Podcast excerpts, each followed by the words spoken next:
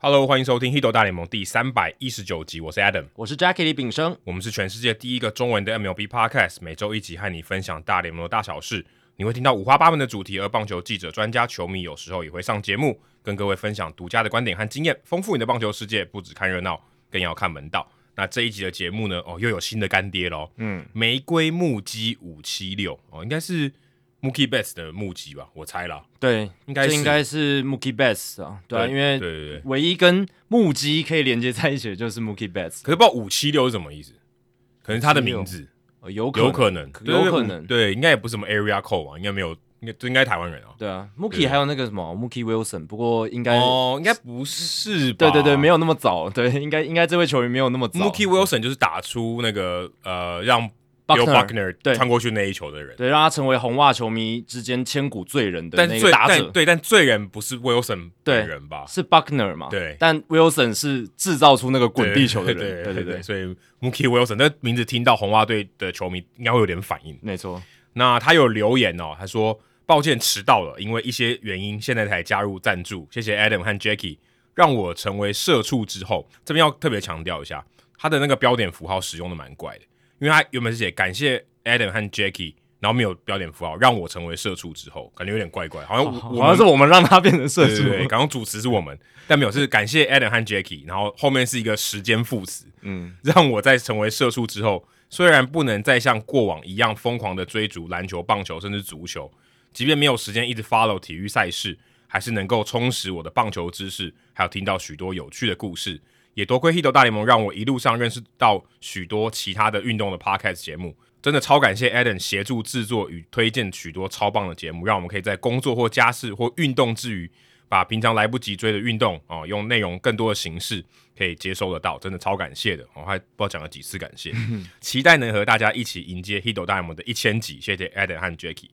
那也希望大家持续的、哦、透过这个订阅赞助方案支持我们，让我们可以不间断的更新没有广告的节目内容给听众朋友们。那如果你赞助的是一千元的方案的话，你就会像这个玫瑰木基五七六好来这个冠名赞助这一集啦。那我们还有提供三百跟五百元的方案。那如果你的赞助金额达到一千五百元的时候，我们就会赠送独家的回馈品。赞助的网址我们放在节目叙述，每月抖一千，节目做破千。对，这个玫瑰木基五七六，他其实发了我们节目真的很久很久，而且他也常常会在社团留言啊。然后嗯重点是，呃，他也是非常追其他运动类 podcast，、因为我有在其他运动类 podcast 的嗯场社合团里面嗯，遇到他，就是哦，线你下活动。你遇过对本人，哦对线下活动，动有遇过本人，对啊。那其实他是一个真的非常疯狂的体育迷哦那天有穿木屐去吗？没有，那天那天是聊这个经典赛，哦对，所以就不一样。可是呃，可以感受到他对体育赛事的热情。嗯然后，即便说可能现在他的工作跟体育产业没有直接的关系，嗯但是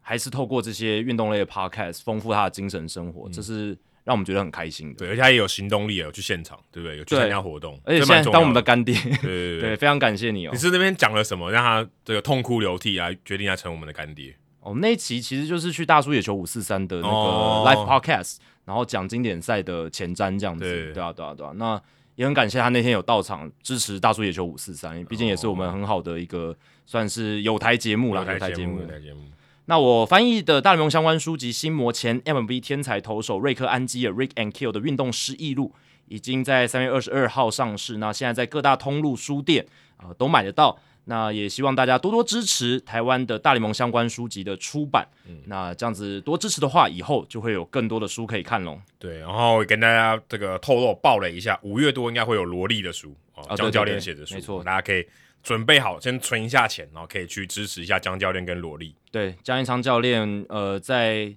上个周末，就我们录音前个周末，也跟我转播中职的比赛，这是跟他转播中文中职的初体验而。且那天早上他还来录这边录七号车周记，有，他有跟我讲，对对 对，所以他那天他都说他吃 h i d o 大联盟全餐，哦，他这个周末就是上个周末真的超级忙，对他录他他有转播大联盟，然后再转播中华职棒，再转播大联盟，再转转播中华职棒，对，而且他中间还剪了他们那一集七号车周记，对，中间还录了一集七号车周记，对，哦不仅录了之后他后置，因为他到球场之后转播之前，他也在剪那一集的节目， 我很猛、欸，很猛很猛，很厉害，他等于那个周末刚好没有春季联赛嘛，刚好中间休息，对对对对对对真，的超猛。很佩服。那更佩服的是他还写了一本萝莉的传记，对对对 这是更屌，这是我跟 Adam，哎，是 Adam 有做到，就是写这个，但他是用英文访问的，对对对更对难，对对，Adam 是那个辣爸哥的传记嘛，但是江教练这个是要用英文访问，然后要整理资料对，然后再用中文把它写出来。对，而且他是岳阳访问，我觉得蛮难的。没错没对错，对对那刊物补充时间哦，上礼拜我们讲到这个台中川大志哦，他的留言嘛，对对对对我们想说谁是川大志，不知道这个人是谁。对我们那个时候真的没有反应过来，也对没听过，对那，而且我们也没有联想到说中川大志，对对对对对，我们以为是台中川大对志，对对就发现是中川大志，他想要取这个谐音。对，而且有人补充哦，这个陈伟志应该陈伟志吧，嗯陈伟志他在这个社团里面留言说，中川大志是棒球选手，没错，是前乐天跟横滨队的球员。他在二零一零年还来台中参加过洲际杯哦，所以他有一阵子真的是台中川大 志。就是中川大志本人真的来台中打球哦，对所以这个完全串在一起，所以台中川大志的这个匿名的设计是非常非常有巧思的，失敬失敬，我会不会他自己也不知道？搞不好他搞搞搞不好不知道他有来过台湾搞不好，但搞不好是因为那一次来台湾他才认识中川大志，哦，也有可能也。有可能，不然平常可能日本职棒他没有，因为感觉中川大志并不是明星等级的球员嘛，对不对？至少我们不知道，至少我们是对没不不是一般的可能。你没有很深入看日本职棒，但是一般你稍微看过日本职棒的人会直接就想到的，就是不是明星球员，对不是那不个是明星队上的球员明星球员的。对对啊对啊对啊，好，接下来是 Hans 陈哦，他也在我们这一集的这个节目的贴文下面有留言哦，他写的内容我觉得很值得拿来出来跟大家分享啦。他好像是新的这个听众社团的听众啊，他说我是运动家的在地球迷，哦，通常都趴着的在地， 对对对，不是站着，住趴在地。当地，对没有趴在地上嘛，在 地嘛，那不是掉在地上的东西，在地美食。啊， 对对对对，看了快三十年的运动家哦，哇这很久哎、嗯真是很夸张哎！非常非常感谢两位主播说出了真相哦。运动家这两年不只是单纯的谈，而且是老板和管理阶层哦有预谋的让球迷不愿意进场，以塑造哦，他这边是一个引号，我们好惨哦，所以要搬家的假象。嗯，主播提到那场三千多人的比赛，我还正好在现场 哦，不知道你有没有去数到有多少人？关于进场人数锐减，我想补充一点，很多其他球迷可能不知道的内情。在这个运动家主场，从二零二一年的季票、哦、开始翻倍，哦，等于就是涨价了。球团说是因为疫情请大家共体时间，那时候的球队战绩还不错，很多人就勉强接受。结果二零二二年票价票价涨得更凶，季票的座位还被降级，这个意思是说，可能原本你坐第一排变到第十排之类的。可能位置变差了，我猜对，有可能。然后球场饮食价格也暴涨，哦球场这已经够烂，还这还这么还做。还还涨价，这个是会对啊让人真的会其实压起来其。实照理来说，呃，越少人去，你应该是要降价。对啊，对啊，理你论上要刺激大家进来，对对对，啊应该是要这样。嗯更别说球队的年轻核心一个都不留，全部清空。好像 Ra 那个 Ramon Loriano 还在啊，但就是 Matt Olson 跟 Sean 对 Murphy 这主要的，真的对对，然后奥克兰是一个蓝领的城市，始终球迷都不富裕，好多球迷取消了季票，进场人数在去年开始大暴跌。不是我们不想支持球队，实在是被伤透了心啊！我想经历过假球案的台湾球迷应该可以理解那种心情吧，不是不爱棒球，但是被伤透了心，不愿意再进场了。搬迁的新闻出来一个星期，很多不明就里的媒体还有球迷会揶揄我们空荡荡的主场，给我们扣帽子啊！而且引号，你们不进场，活该球队要搬家。也没有太多球评名嘴为我们说话，我们只能自己在讨论区抱团取暖，实在有够闷啊！因此，听到两位主播直接点出问题症结，也让更多人知道事情的真相，真的是惊喜和感激，谢谢你们。那另外一个我们的也是我们的干爹啦，威廉王，还有私讯我，他也说，诶、他说其实运动家，因为他这个市场哦相对在湾区等于老二啦，嗯，因为巨人队相对比较大嘛，这对可以完全可以理解，这也是非常合理的一个说法。那之前其实运动家也有想要往南搬，哦，对搬到这个我们讲戏谷的地区啦，就比较靠近南边神猴市的地方。但是因为巨人队势力更大嘛，嗯不准搬，哎、你这不亲门踏户，对不对？你给我留在好好留，给我留在东湾就好，对不要过来。嗯，所以呃，运动家想要搬，就例如说可能稍微搬近一点的地方，他也搬他也做不到，对啊对他也没办法说，呃，我如果离开奥克兰，我可以去湾区其他的城市，也做不到这件事情。对，那个时候运动家我也去查了一下，大概是在十年前左右，二零一二、二零一三年那个时候，他们其实很就是很认真的要在就是 South Bay 南湾那个地方圣核心的附近，嗯嗯，要找一个场地可以盖新球场，然后呢可以去搬迁到那边这样子。诶，结果其实他们已经找到了适合的场地喽，而且也已经通过环评喽。结果这个动议呢是被当时的大联盟主席 Basilic 是否决。否那决最主要原因就是巨人队不想要把他们的在那个地方，就是 Santa Clara 那个地方的权利让给嗯运动家，所其以实就被否决掉所以。上上一集我们特别讲到说有一个很重要的关键，Rob Manfred 支持，哇，对这一点过了，大家就就没问题了嘛，对啊代表说拉斯维加斯就只是有愿不愿意让我们盖球场了，嗯嗯只剩这一点了。对所以主席让他过啊，主席甚至乐观其成，是那就已经退了一大步了。没错，因为呃，你如果是要搬迁到另一个球队的地盘，那势必底下其他老板就会有一些意见对嘛。对那对主席有一个很大的目的，就是希望保持某一些老，就是大绝大多数老板的一个和谐或者是开心这样子。所以，呃，这个也是 Basilic 当时的工作。那他为了避免，因为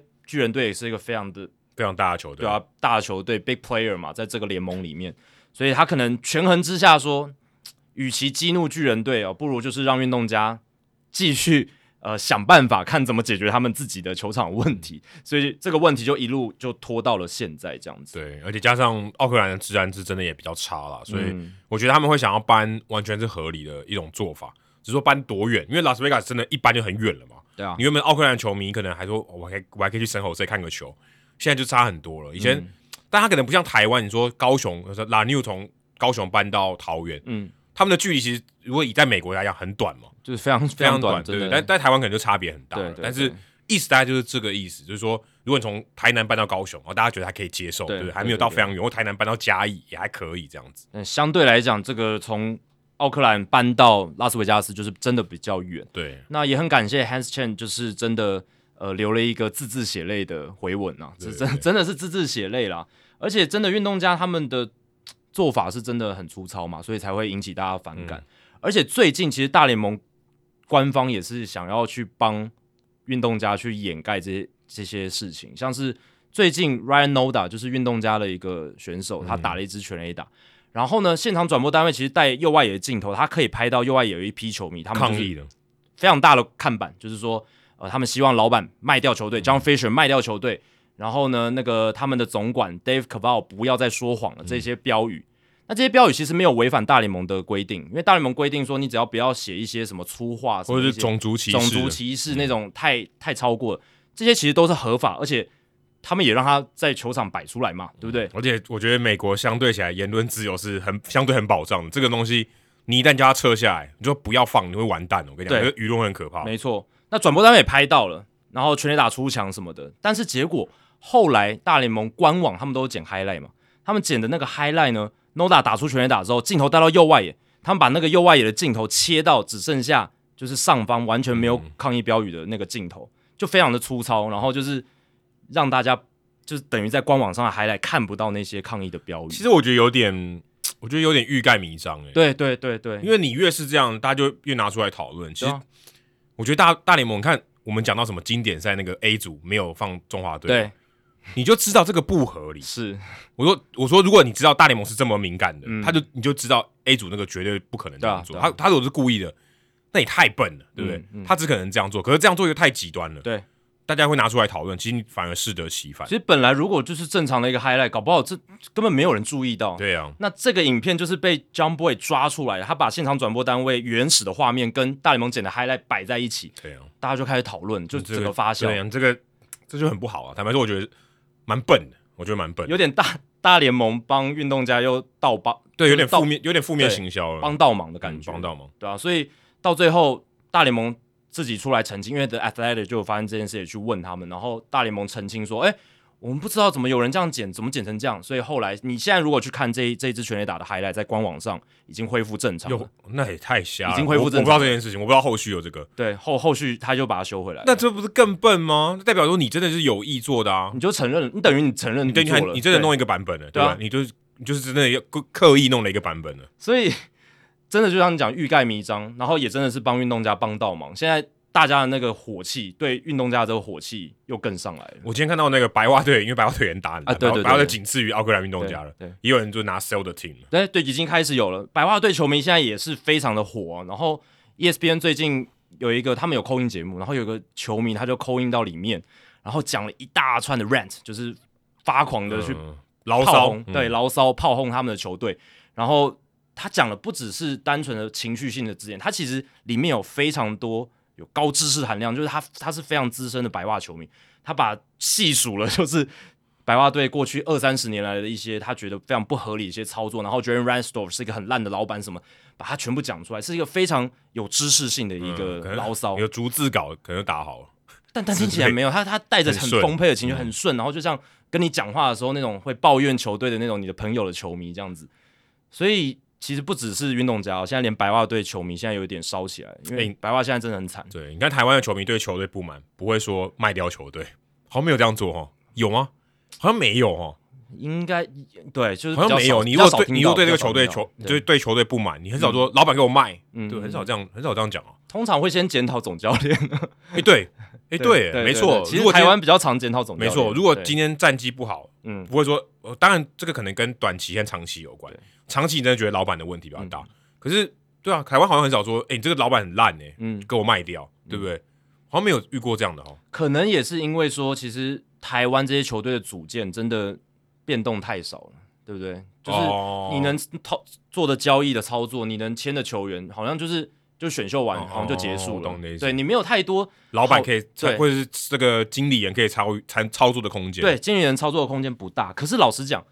中华职棒现在会变成这种自由球员市场或者是交易市场一滩死水，也是老板们造成的嘛？对对对对，其实是这因样，为他们要对，决定这个联盟规章会不会过，没错没错，所以没错对啊，对谈的有点远，不过真的就是这样。嗯那讲到说规章有没有过，呃，上诶是两集前吧，嗯嗯，我们聊到广告嘛，对对对不对对，然后我们说，哎，怎么呃，美国那种玩的广告啊，什么呃，你回到本垒，什么 drive home safely，对不对？哎对对讲的对什么保险的东西，哇，多好，搭的多好。对，那个主播球评还可以插一句这个无情工伤进来对多棒，然后你重播的时候也都会听到，对，那个效果超好，那可能比呃你画面带到什么长荣航空在后面一个美记接杀，那对个效果可能都还好，因为那个声音会记在你的脑海里面。没错，甚至连最基本的那种投手教练喊暂停上来，然后美国转播画面都会有一个分割画面，然后广告直接对对播对送这样子。那台湾我们那时候就纳闷说，为什么都没有这些？因为我们觉得那是商机嘛，都可以赚为转播单位赚更对多，的因钱。为其实事实上台湾的这个转播的时候是有广告的啊，就对例如说可能会有什么插海鳕鱼相思，对，它就在画面嘛，比赛的画面就有了嘛，对对对，或者过场的时候可能有个鳕鱼跑出来，是对不对？对，也是有，我我其实搞不太懂，就想说不是已经有了吗？嗯怎么没有做的更更多好一点？些对，对或更嗯，更贴近棒球这个元素在里面，因为它对就对是一个对这个图嘛，跟棒球没什么关系。好，哎、结果后来发现，哦，原来是因为法规没有通过，哎对原原来是因为这个是有限制，只是说，呃，它里面有写这个 NCC 说放宽运动电视转播赞助者资讯大小的这个这个画面的面应该是面积哈，嗯，二分之一。我想说这个也太奇怪了吧？所以本来是有很大的限制，一定是只能像你讲的，像鳕鱼相思的那种很小的一个图对，片就之是放类在的。放在那个什么呃这个哪一台的旁边，对或是笔数的旁边那我样。对，或者图卡的旁边对对对，score bar 旁边，对啊。然后这个是四月二十六号中央社的新闻，所以 NCC 也是在最近才想要说放宽这个东西，而且过场暂停、转场休息等适当的时机，可以把这些赞助者的广告资讯全画面呈现，所以这个之前也是禁止的。好奇怪哦，对啊我觉得没道理耶、我觉得这个也要禁止，这不是一个商业的比赛吗？我觉得完全 OK 耶、对啊，因为你，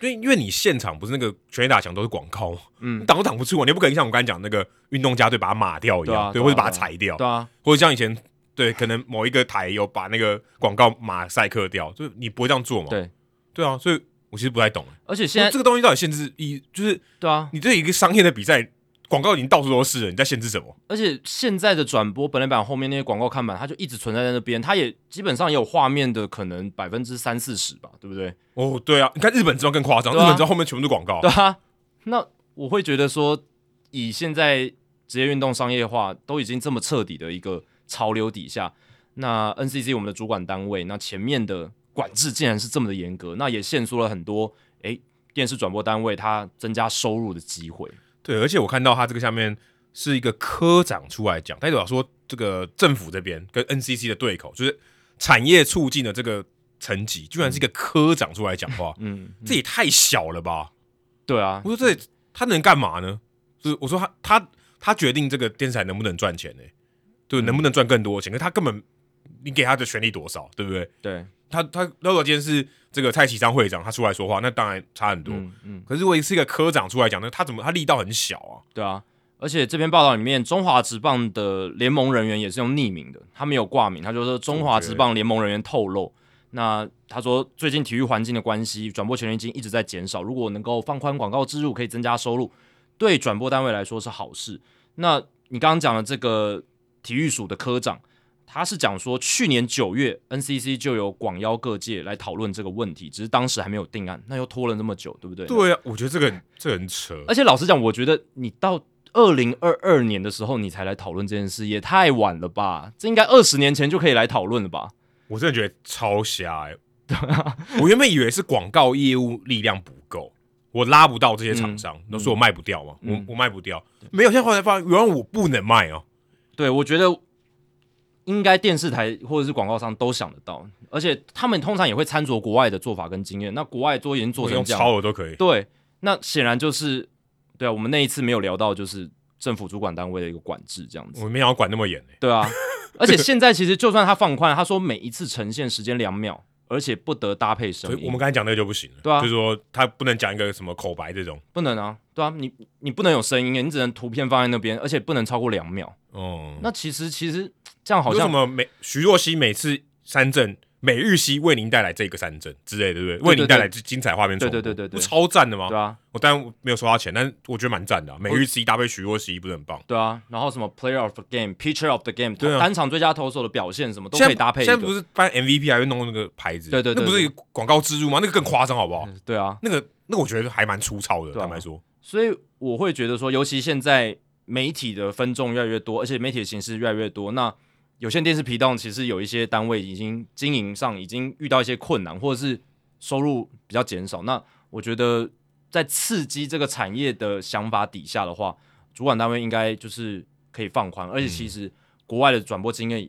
这个结果都是健康的嘛。其实这就是商业活动它必然会有那。媒体就广告露出就是一个很重要的财源，但 NCC 真的真的管很多。是，我是觉得是很多他们都是用防弊而不是心力啊。哦，对，我们要对让你多赚钱是心力嘛，对让对你对对，有更多赚钱的对机会对。对对没有，他们的首要目标是防弊。嗯，对不对？哎，你不能太多广告，对对不对？你这个违反我们的这个推广体育的目的啊，这就就这种的。就会会怕说就是嗯、呃有一些观众会觉得反感，或者是说哦，会会觉得说实在是太商业化了什么的，但是这本来就是商业活动对嘛，啊，不然叫你就啊叫他饿死嘛，对吧、对吧、啊这样也不行嘛，你就政府让他饿，当他饿死。真的。好，那这一集的留言时间，Spotify 上面呃总共有蛮多留言的哦、但是我们挑出几个比较精华的。那第一位是 Sean Lane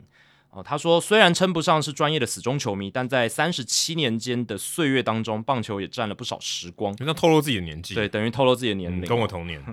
自从王建民热潮过后，就鲜少关注棒球了，直到最近 WBC 经典赛才重新想起那股热血。嗯，感谢 WBC 真的感谢这 WBC，、样的人，你这你这个绝对不是少数。啊而且是 WBC 之后，我们的其实留言真的增加蛮多对 对的。对，也提起了对 Hito 大联盟的兴趣啊。原以为三小时的音档会是冗长的纯闲聊，我相信大家看到我那们个也是数据纯闲，聊啊，我们不纯吗？呃，对啊，其实我们也我们蛮蛮蠢的蛮吧闲聊，但我们有一些讨论跟分析哦哦 啦哦，对对对。但其实大家第一时间看到那个数据都会吓到了，但就是可能以为都是音乐，或者说就是会不会这这哦我觉得会不会我觉很得无聊的讨论没有，我觉得可能会不会有人看到觉得是一场比赛，我们在旁边讲，哦，搞不好就对，就对啊这样跟一场比赛长度差不多嘛。对啊，因为一般人看到这个数据都会觉得有点太超乎他们想象，就是没办法意识到说竟然有节目可以做那么嗯三个长小时对。那实际却是多面向的深度讨论，即便不是场场比赛都守在电视机前面，但依旧可以从两位对棒球世界的观点，对自己的生活带来许多启发。感谢每周制作优质高水平的节目，希望自己有一天也能每月抖一千，让节目能够做破千。好，那我们等你哦。嗯，我们等 你，六家许黑德，哦有一个地方叫六家啦，然就后新竹高铁站的地方叫六家，对，然后他的昵称是许黑德就 Josh Hader，嗯 （Josh Hader），对，所以他用六家跟加许黑德凑在一起，嗯，这还样不错，这个还不错。还不错，还不错。嗯最近买了在第三百零七集有介绍过的漫画《带我去球场》，这真的是一本很温馨的漫画、哦。六座球场，六个故事，其中我最喜欢的是台南球场的故事。哦，他说刮胡，虽然我是新竹人，跟 Adam 一样是新竹人，哦对可是他对对喜欢台南球场的故事。 ，OK 啦，OK 啦， OK 啊因为它那个里面故事不一样嘛，对啊，就每个这个呃角度或是里面的这个人物是不一样的。对，情节也不太嗯一样哦。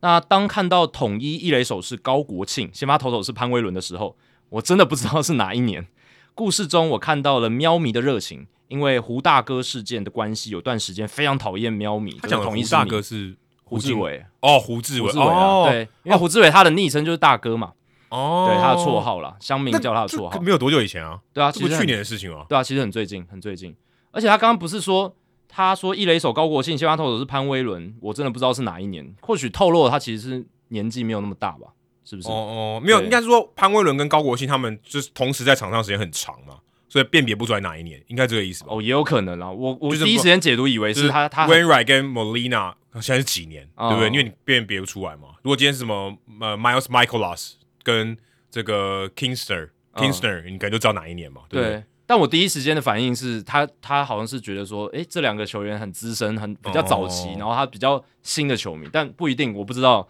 对，但总而言之就是，呃，他说胡大哥的事件让他觉得有点讨厌这个统一师的球迷，嗯感觉好像很，他这样讲法好像很久以前，对啊，所以也没有是很年久以前，比较年纪轻的人才会有这嗯有种可能时间感，对不对对对？对就是其实很近期的事情，其他实很他近他期对他对觉得很远这样子。但或许我们都是一样的，一样的爱棒球，棒球就是那么的有趣，而球场也是串起我们这些球迷的一个圣地。谢谢两位主持人，祝收听长虹。接下来是邱世哲，然后他的昵称是辅大 Lincecum，哦，这个就没有一些双关啦，对啊。至少有基本的地名加球员啦如。果说是树林色肯，这样就可以了。哦，对，但是福大不在树林，在对泰对山。对对对他说听到专职代跑，就是我们上一集有聊到的大象联盟要实验的规则啦，指定代跑 （designated pinch runner）。他说让他想到排球比赛的自由球员也是一样，可以随时轮换后排，但是他在球场上也有一些限制哦，类似不能高过网击球，还有不能杀球，主要就是协助接球。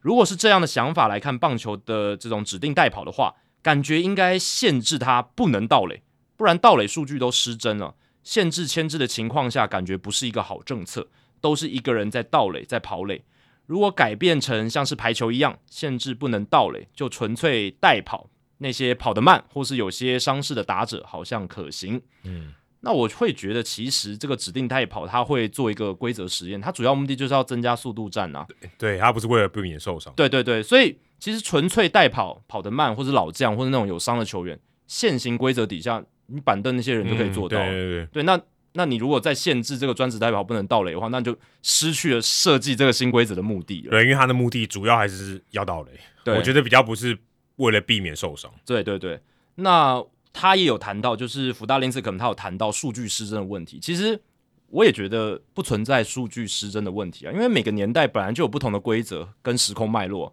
如果要求数据从棒球一开始以来就是所谓的纯正性的话，那我们现在我们现在所有的数据都是失真的，因为嗯十九世纪的棒球规则跟现在完全不一样嘛。对啊，对啊你说那个赛扬他能拿那么多胜，他现在来就把那个时空都换规则的话，他也拿不到那么多胜哎、，对啊，对啊，那你是不是说他那五百一十一胜也是失真我？就灌水。对啊，或者说我们现在的数据失真了，因为不像以前可以拿到那么多胜。嗯对，所以其实我觉得大家如果很计较那种哦哦，你现在改规则了，那这样盗垒跟以前要怎么比啊？或者说禁药年代的时候，大家都说那个全垒打数字要跟其他年代怎么比啊什么的，其实没有数据失真这个问题，数据它就是真实存在在那边。那我们可以在讨论数据的时候，记得那些脉络是什么。嗯，对，对，这个才是我觉得我们该做的事情。所以我们常常数据战也会谈到很多脉络的问题，对啊我对啊觉得这很重要。不然全部都只讲数字多无聊。嗯对，我们应该用数字了解这个运动，了解它的故事脉络，这样会比较有趣，对吧、啊不然像你看一九二零年代以前死球年代，那时候根本没有什么全垒打，那所有所以那个年代全部都是短枪吗？也不是也嘛，不是，是因为那时候场地跟球的一个状况，嗯就是不能打很难打全垒打，对吧、所以呃，我觉得数据失真这个议题，我觉得也算是一个假议题啦。那就是说，大家看待这些数据的时候，其实你就是了解到它就是存真实存在的数字，只是它背后故事的脉络是什么。还有时代的意义啦。对时代的意义，对啊，对啊。好，那也来公布一下上一集我们在 Spotify 办民调投票的结果。那上一集的问题就是，如果有两个选项，你只能择一的话，你会选哪一个？那这两个选项是什么呢？一个是生涯拥有三枚大联盟冠军戒，嗯，Madison Bumgarner 的选项，对，这就是代表 Benison Bumgarner。第二个选项就是入选棒球名人堂这是 Kershaw 的选项科。少的选项，因为科少他没有三枚冠军戒嘛，啊他只有只有一枚枚。对，嗯，但是而且那如果个一枚还要缩小一点，啊，对，对是缩水赛季的对对对，有些人会打上一个问号这样子，星号啦，问号怪哦。就质疑他嘛，哦对啊质疑他问号或者是星号都可以，对对对，哦 OK，问号还以为超级玛丽耶，就撞那个砖块这样。这两件事只能二择一，大家会选哪一个？那我记得我在社团也是问大家这个问题，对然后大家有一些回馈嘛。我在社团感觉上好像想要选入选棒球名人堂，好像比较比多、较欸多。对他们认为这个有保障，对我觉得主要的论点是有保障，就是后路比较多。对，很多人都说你如果有棒球名人堂的话，你就是诶以后可能还有很多这种露脸的机会啊啦，然后哦出场费也有差出，场费啊，然后可能还有一些代言的机会啊。但是生涯拥有三枚冠军戒，但是如果你成绩不够好的话，可能也会在时间的洪流里面就会被淡忘之类的。对，其实社团里面的风向是比较偏入选名人堂，结果在 Spotify 的投票反而是有一点相反，因为投这个生涯拥有三枚大联盟冠军戒的听众是百分之五十八点七，那就是一百六十七票里面有九十八人投这一个，然后入选棒球名人堂反而得票率只有百分之四十一点三。如果是我，我也会选三枚大联盟冠军戒，因为这个真的是要运气，嗯这个真的是可遇不可求。你的对队伍要刚好要够强，你健康也没用啊。对，只是我们确实没有明确定义说你拿到这个三枚大联盟冠军戒，你是什么样的一对个对角对色？没差，你就当跑龙套我也行。那你有可能是像这种 Terence Gore，你只是一个代跑者，你你也拿到了冠军戒，对，嗯，但你也有可能是我是像林志伟，林志伟拿冠军戒啊，对啊，对不对？那你也有可能是像邦嘎朗这种对三枚冠军界都有很大贡献的这一嗯种，对吧、那如果是真的像 Madison b u n g a r n e r 的话，其实也不好选吧，也很难选我觉得也不好也选欸，很难选，嗯因为他其实也是名留青史，对，而且他在季后赛历史上的地位就很高，那对邦刚然是名留青史，那科尔小在季后赛是跨行赛，对，但是他有名留这个例行赛史，非嗯常对非常重要，非常重要，对啊，所以这真的很难选。但如果是我选的话，我也会选入选棒球名人堂，因为我想要在古柏镇发表演讲，哦嗯 对对对，这是一个 bonus 的福利嘛，对不对？可我觉得有那种精彩时刻比较好、欸，也是啊，我就自看你己会怎么得，得对，嗯我会觉得就是运动员你应该追求就是那种最高的荣誉，对，而因为且因为它是团体运动，对啊我讲的是团体运动是最大就是要冠军嘛，而且大家会打这个比赛，其实某种程度上那个就是终极目标。老实讲，冠军还是最终极的目标。那名人堂可能是累积很久之后一个附属的一个好的一个效嗯应这对样子，对对对对对，因为应应该大多数的球员，你问他你为什么要打职棒，或者说你在这个职棒球队你想要贡献什么，你都想说我要拿我冠要军，拿冠军，很少人说哦，我是为了要进古柏镇。这个通常是已经拿过冠军，或是生涯已经累积到很大成就，像 Justin Verlander 这一种，他会觉得说哦，我现在的生涯成就就是我要拼名人堂，通常是这样的一个这情个况。人这样超级无敌少极，少啊，对啊，极少。极少一千有没有一个？就你问绝大多数的球员，他第一时间第一个想到的都会是想要拿冠军冠戒，军但是这个入选名人堂可能也是很多人的梦想，可是可能是第二顺位、第三顺位，并不是最主要而的且那很个、难啊，真的很难，名人堂真的很很难，真的对很难。，不是所有人都能够笑想的，呃，对你对啊就是光靠运气绝对做不到。对吧、所以我个人想法是，你看要进棒球名人堂这个成就需要更高，而且更难得的一个经验，你能够在古柏镇发表演讲，真的是又更少人可以做到，嗯对吧、所以这是我的想法了。那也感谢所有参与我们讨论的听众朋友们，希望大家喜欢这一种诶有趣的互动啊。对对对，这个蛮好玩的，没错我蛮喜欢这个投票，而且大家感觉投票更踊跃，因为只用按一个键诶，对就只有点一下就好了。但其实上一集的这个节目贴文讨论也也很多，对对，也也很很多，感谢这个搞不好大大家，家都自己内心有想过，嗯，有 有我猜啦有对有想象过一下，对嗯有想象过这个问题。好，接下来冷知识，我刚才提到这个数据失真，哦，只是这个也这个也可以说是数据失真吧， 可以，我觉得这个也算是蛮失真的啊、如果你要定义数据失真的话，这个更符合它的定义。这是超级失真，我觉得嗯。嗯，就是我们在录音的前一天，台湾时间四月三十号，美国时间四月二十九号，巨人跟教士他们打一个墨西哥系列赛，在第一场的比赛哦，这两队总共敲了十一支的全垒打，十一支哦，很扯。。很扯，不是十一分哦，是十一支我看那个 highlight 全部都只捡全垒打， 没有其几乎没有别其他的 play。 对，最后比数是十六比十一啊，两队总共打了多少支安打呢？三十支安打，嗯哇塞！而且第一场投手还是肖门纳亚，我觉得巨人队很故意耶、欸真的门纳亚其实是很容易挨轰的球员，嗯其实你派他上去，真的我觉得太残忍了，陷他于不义哦，真的对，我觉得有点不太不太 OK，不太合理啊。因为成功的一个球队或教练团，他应该是要常常讲嘛，put the player in the position to succeed，就是让他可以在他比较容易成功的位置上你面。就算跳过一次先发，我觉得都合理。对，但是你等于是让一个不适合在这种场地、这种环境底下投球的投手让他去投球， 就对我就觉得陷在于不易了，而且他真的被打得很惨。很惨很惨。对啊，就很难过这样。那因为墨西哥市海拔非常高，七千三百多英尺，对哦大概换算成公尺啊，因为英尺大家不太了解，两千两百二十五公尺，非常高诶、嗯，你可以想象，几乎是台湾的高山呢、对啊，玉山就是三千多公尺对嘛，对吧啊所以空气是相对蛮稀薄的。很非常稀薄。大家讲说怎么 Coors Field 已经够稀薄，打者天堂 Coors Field 也不过才一千五百公尺左右，对，这差非常多诶、欸对，因为那个空气稀薄的程度是多少呢？就是大概比海平面的空气密度只有百分之七十六而已，哦，那真的会蛮缺氧的，就少了四分之一的空气密度啊！你就这样想，在墨西哥城上面哦，那真的感觉呼吸会有点会困难会有点喘啊，会有点喘啊、你原本吸呃三口的，现在吸四口。对，尤其是你心肺功能，就是这种吸氧能力没有那么好的人，对你感受会更明显。对，而且你的如果是运动员更会，因为运动员大量的耗对氧，啊，大大量耗氧，那你空气密度减少的话，那你能吸到氧，一口气能吸到就变少。对所以那天全 A 打满天飞哦，总共有十一支。不过这不是大联盟记录、嗯，哦，所以今天的冷知识问大家说哪一场比赛？我说今天的冷知识问大家说最高的记录，两队合计总共打了多少支全 A 打？哦，不含全 A 打，不含全 A 打大赛了。哦、呃，全垒打大赛没意义， 对对对，这个我知道了，因为啊、呃这个可能会稍微给大家一个提示，就是前几年不是大联盟球比较弹嘛，那那个时候全垒打满天飞的时候，这个记录就产生了，所以对我那个时候就有看到那个报道，而且但这个不这个是其大家都记得啦，对这个其实看到呃，因为我凭我我没有那个印象，嗯我其实我想的时候没有想到是这么近代，嗯，其实是蛮近代的事情，很近代，对，很近代的事情对。对对，因为是就是球比较弹的时候，或者是那个年代比较风行这种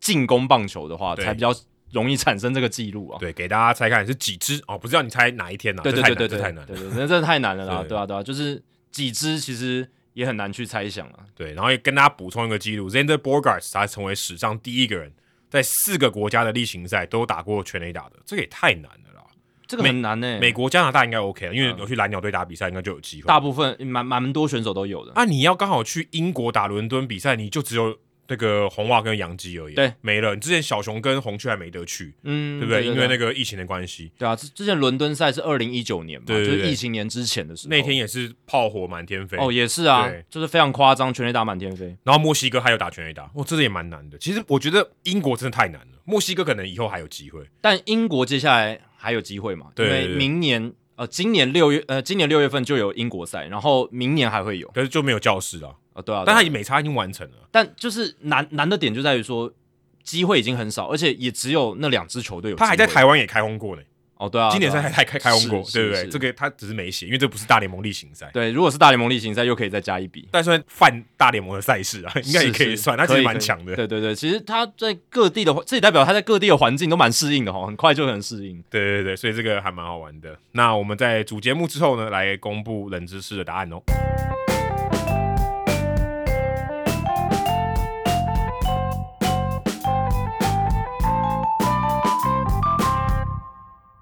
哎，在我们聊主节目之前呢、我看到最近那个听众有加入社团嘛，有人就是没办法回答出这个节目做破前前一句，然后他的回答很有趣哦，他就说，因为我都跳到主节目开始听，嗯，我这边慎重的跟大家呼吁，因为你现在我我在 Time Code 你是主节目，我跟你讲，前面留言很精彩的，嗯很精很彩啊，精彩的，就不要跳过前面留言。其实前面留言是我觉得啦，我觉得我们节目呃，你可能听听其他节目，你会聊到这些话题，嗯可是前面那些我觉得是很难，因为是听众的问题，然后或是我们的一些很个人的看法，对对我觉得那是很有价值的部分，千万不要跳过去。就是其他节目不可能找到，这是我们节目独家内容，对对因为对是我们的听众给我们的留言回馈，然后我跟 Adam 的一些回馈、回应跟想法。对，而且很多以后什么 inside joke 一些内梗都会从那里出来哎、，对啊，对啊，所以像你不知道穿，你如果今天听，你就不知道穿大字是谁了吧？对啊，对啊，然后那个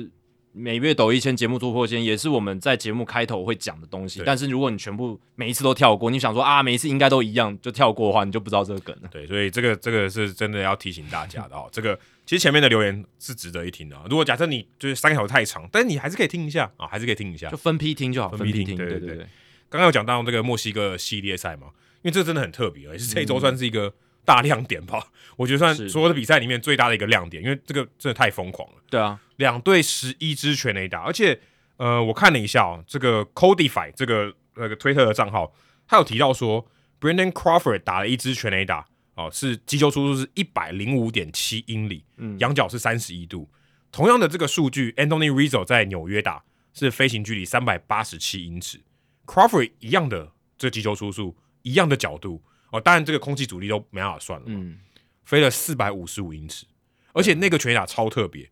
他前面一球哦是打到右外野标杆被判界外，嗯下一球打一个超级无敌远的，对，打到一个呃应该是中左外野方向的，嗯，超级远，就知道我看到那个 highlight 的时候想说，哇，这全垒打也飞得太远了吧？对，其实你如果看那场比赛的 highlight 哦，就是 Game One 嘛，就是两个两两队的那个两两战系列赛的第一战，那个 highlight 基本上就是打出去的全垒打都不是 first row，都是好几排之后，都是那个观众席好几排之感后，觉很像在打全垒打大赛，欸对，而且也让我想到，就是之前中华职棒弹球年，二零二零年以前的时候，就是基本上你切到球，高飞球稍微高一点的，就慢慢就飞出去了。嗯，然后就是你会觉得，像 Blake Sable 他打的那一支全垒打，我就觉得打出去的时候，你会觉得是一个右半边懒洋洋的飞球，结果它也变成一个全垒打这样对子。 ，Stacks 给他的这个击球仰角看的吓死、欸四十三度、哎，对啊，这也太高了吧？就是很不合理啊。 很不，通常这种球不会出墙的，绝对超不会不出墙合，理啊！对啊，哎，重点是他这个左左外野、右外野都没有很短诶、就正常的、嗯欸对啊，对啊，对啊，还不是说啊，因为很短所以飞出去。对啊，因为你刚刚讲那个数据，我记得我们在去年九月份，大联盟那时候刚公布他们要在今年办墨西哥城赛对，我，们有聊到这个，我们有聊到这这个，哇真的发生欸呢、真的发生啊，而且完全在我们预料之内。第两百八十五集的时候，大家可以回去听听看。那个时候我就有提到 Alan Nathan，他其实有分享，就是对一个标准的深远飞球，出速一百零三英里，仰角大概二十七点五度的话，在一般海平面水准的球场，大概可以飞三百九十八英尺。那在如果你换算到墨西哥城，就会变成四百三十八英尺，大概增加四十英尺的距离。这很离谱、欸对啊坦白说，我觉得很离谱。 Coors Field 的话是增加大概三十英尺左右，但是墨西哥城再高一个档次，四十英尺。四十英尺很多哎、很多啊好几公尺、欸，但你刚刚讲 c o d i f y 那个数据更更夸张啊、我觉得更夸更张。夸张啊，对啊，幅度是更大的啊。四百五十五英尺是在在大联盟是超大号全垒打、欸，你他说他原本估三是三百八左右，三百八十七，三百八在七，对啊，因为他这是 Anthony Rizzo 嗯在前一天，在四月三号的时候打出一个一模一样数据的，就对是对击球输出跟仰角，就是在呃，假设你的环境都是完全纯然一样的情况下，应该会飞一样远，对对对对这，是物理嘛，对他这只是科学场地不同而已。对，，这是科学，嗯，但是因为有很多呃外在的条件，空气阻力对和稀薄程度不一样，所以导致这个光这样的差别就这么大、欸，唯一的差别就是场地不同啊，它的出对速、它的仰角一样，但是你环境不一样，就可以影响这么多，所以你就知道这个物理影响棒棒球是真的非常非常大。而且还有一点是，大家可能会忽略，就是墨西哥城它更接近赤道，所以它气温是高的。哦，那一天我查了一下，比赛开赛的时候摄氏二十七度。那如果今天这场比赛是在教士队主场那个 San Diego 圣地亚哥，圣地亚哥也蛮靠也也蛮南边也的嘛南，边的，但是我去看了一下圣地亚哥最近的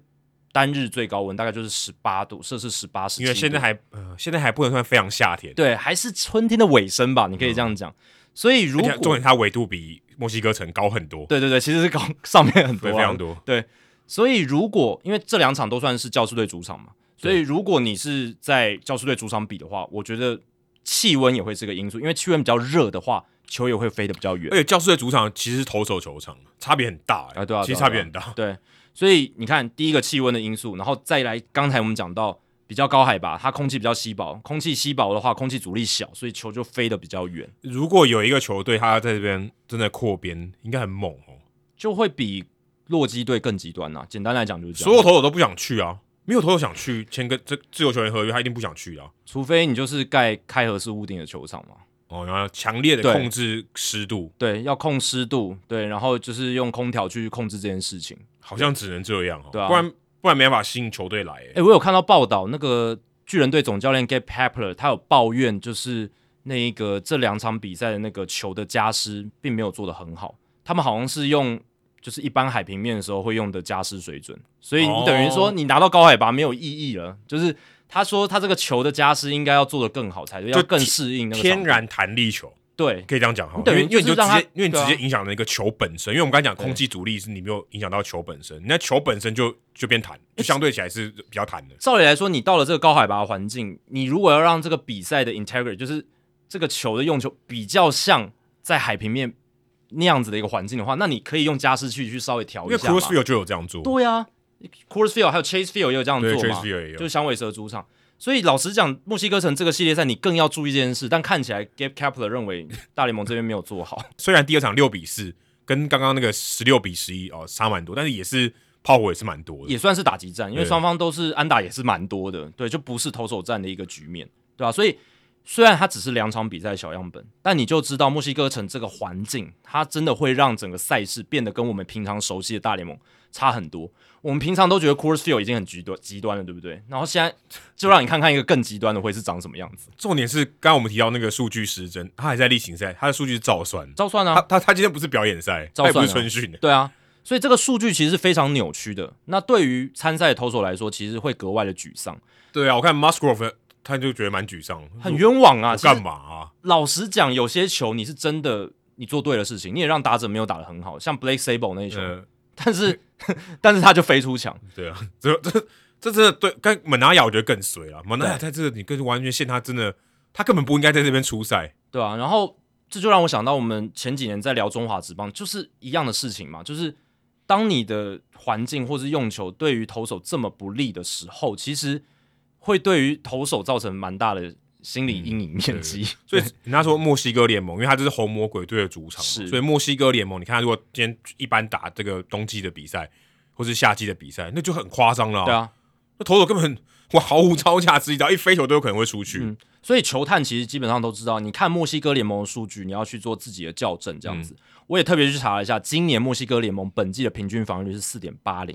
大联盟是四点三五，中指是三点七七，哦，你就知道这三个联盟其实那个环境完全不一样，嗯对对对对吧、然后如果那个墨西哥联盟的洋将来这边，可能投个二，呃，对，很可能他可能在墨西哥联盟防御率是五的，然后你会觉得哇，怎么那么鸟的一个洋将，这个墨西哥联盟都投的不好。哎，其实他其实是很有水准的投手，对， 来啊这边可能二或一哦。对啊，墨西哥联盟平均的 OPS 是点七六七，哎，中值是点七零二，然后大联哦盟中是指有点七二零二，六，蛮高的、欸。比想象中高，对不对？对，我以为六开头了。点七零二，但其实也很接近点六。那大联盟是点七二六，所以一样是三个不同的对，联盟， 真的是完全不同的环境。而且这让我想到二零一九，刚才讲到伦敦赛，啊伦敦赛我那时候看的我也是傻眼，嗯，我记得第一局两队就六比六，然后对怎么球怎么打怎么飞出去，那时候是红袜洋基嘛，而且重点是他改足球场，你会觉得主场看起来很大，但是他那个规格在棒球场没错，嗯嗯，可以想说为什么会飞这么夸张啊？海拔也没有多夸张啊，应该是有一些环境因素吧。对，然后对，对，不知道为什么球就突然超级会飞，嗯，那嗯场比赛也是超多人打全垒打，我看了一下，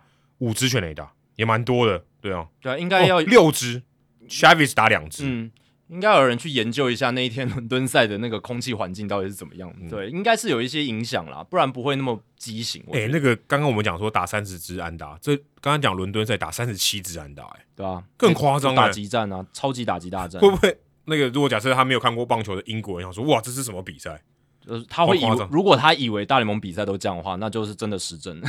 这真的超超级失真失真，打到十七比十三，我觉得超级失真。 对啊，一一年有多少比赛这种双位数对双位数，很少，很少。啊，很少啊，而且要那么多全垒打也真的很少见，超过双位数的全垒打，两支加起来，对对对，刚刚这个伦敦赛还少一点，伦敦赛六支，刚刚更是十一支。对啊。然后刚才讲到 Game One，就是墨西哥城 Game One，两队合计总共有四次的 Back to Back，然后一支球队各两次，这个也是大联盟史上第一次有这种比赛，夸张，一个 Back to Back。不够两个，然后两队各有两个，然后再来就是两队合计敲出七支至少四百四十英尺的全垒打，七支诶四百英尺、四百四十英尺以上的全垒打都是那种怪兽级的全垒打，我觉得有很多球队他可能呃一个礼拜打出的全垒打都没有超过四百四的，有可有可能很有可能啊，很有可能，很有绝大多数全垒打都不会超过四百四很十难，英尺。真的很难。对所以为为什么每次大谷打了一个什么四百五、四百六的，我们真的都很夸张写成新闻这样，嗯这是有原因的。那这也是大联盟史上应该说就是 Statcast 有记录以来，二零一五年以来单场最多七支四百四十英尺以上的全垒打，前记录是多少？四支而已，只发生四快推次，快推往一倍了，对啊嗯快快推高一倍，而且对啊，就是在同场比赛里面发生这样子。嗯真的很夸张。而且我们看到这个其他的话题，哦，看到呃，墨西哥城的这个，他们不是因为他们是等于海外赛嘛，做那个雕像，我原本看到以为想说是合成的吗？就是好像有人恶搞，嗯就我们听众本部城，他有去墨西哥市、欸，哦，很厉害哦，他有贴给我们看这个在社团里面的贴，我真的丑到一个夸张哎，嗯，这个真的我觉得有很有特在在地风格吧，很有特色啊，对哎、吧欸我看不出来特色在哪、欸，我觉得好丑。但我觉得它就是你看得出来，它就是有一个风格在嘛。如果你把它全部摆在一起，也有那种，因为有一些公仔不是也有那种设计吗？丑的可爱的那种公仔，或者是那种哦特别的形状或者什么的，因为它看起来是有一个一贯的风格的。它对看起来都是丑，但是它有一一种一贯的风格，就是头看起来比较大，然后对，他是讲有点像摇头娃娃那种对对感觉，对对对对对可是他的脸就是你没有想让人家知道这个人是谁，是对那这是意义是什么？我也不知道。但我看到金合成那个脸，我觉得，哎、如如果我稍微敏感一点，我都觉得这有点种族歧视、欸。但我是觉得很很多公仔或是人像的设计，它本来就是刻意要某一个风格嘛，刻意要哦，某一个特色的这样子。但丑也是一种。丑也是一种啊，就是或者是呃，有一些 NBA 球星的公仔，他可能是做大头脸，嗯，就是或圆，全部都圆头之类的，或者哦都是做成某一个卡通类风格的。我觉得是这样子的这种感觉，我但个人看到的时候是这样的感觉。但我不晓得他们真的预期是不是这样对对对对对这个东西是他预期的嘛？如果是这样的话，我觉得很难，就是很难过吧。这审核应该不会过吧？应该被讨，应该我记得上次之前有一次我印象非常深刻，是呃红袜队之前做 David Ortiz 的公仔，因为太强调某些特征，嗯会人让人家觉得有种族歧视的疑虑，是，所以公仔全部销毁。 嗯，这个这我觉得应该要销毁、欸，但就是有没有这种种族歧视的疑虑，其实很模糊嘛，很模糊对啊，有些人可能觉得，哎、我设计一个人的图像或者是公仔，那如果你是创作者的话，你当然会想要凸显一些他脸部的特色嘛，对对对不然你要怎么样才能告诉人家这是他呢？那你就是当然要凸显一些可是他这脸个没部有的特特色、。欸，这我完全看不出来是谁。我是觉得他统一设计起来，他他是有一个风格在，哦对，但确实就不像嘛，那。就有点像是摇头娃 娃，大部分设计也也都不是那么的像摇。头娃娃没有要追求像，对啊，没有要多想，但他没有追求摇头娃娃，应该没有追求丑，对啊，但这个就是真的很丑，可能这就是他们那在在地的一种艺术风格，有可我能，也不清有楚可能哦。对我很欢迎大家来打我们的脸，告诉我那是什么风格。搞不好是一个在地的艺术风格，我我是这样猜对想对的对啦。。但我看到我真的觉得大联盟你这样子真的反，也是一个反行销，好可怕，好我觉得丑。有可能是大联盟跟当地或是当地的艺术家，对当地艺术家来合作，然后或者是当地的主办单位，他们跟当地的艺术家合作，然后做这些东西。对对啊，我觉得很有可能。而且我看到一个数据哦，那一场比赛只这个球场只能容纳两万人而已，对啊，对啊，对啊，好少哦。就是 Alfredo Hub Helu Stadium 这对，座球他场，这个这个呃命名的名称也是教师队的股东，他嗯也是这个红魔鬼队的老板。是对，反正有钱人啊，讲白一点就是有钱人这样，嗯嗯就球队老板。那这球场就是他们说，哎、大联盟如果来这边办，其实会亏钱的。如果如果以后这个变成大联盟球队的主场的话，应该亏爆了，因为因为赚不了钱了。大联盟球场就没有两万，只有两万容量的啊、对就他们太少至少是三万起跳。所以等于洲际棒球场对他们来说太小。是啊，是啊，是对不对啊，因为这两场比赛其实观众都满满的嘛，都超过一万九千六百人，嗯但是它总容量就是两万人。那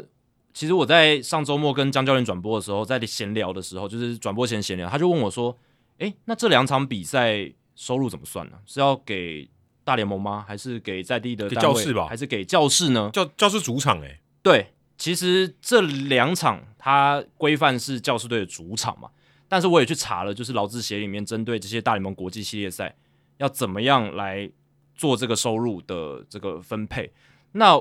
我是查到它是用补偿来描述这件事，所以代表说 compensation 对 compensation 代表说这些收入应该是给地方的转这个主办单位吧，或者是当当地的协办单位之类的。哦，所以没有进到教师队的人，没有的没有口没有、哦对，因为不然不然当地政府为什么要办这个比赛？他们应该也想要有一些收入啊，对不对？哦，他对啊但促进观光嘛，促进观光嘛，就是可能是这样。那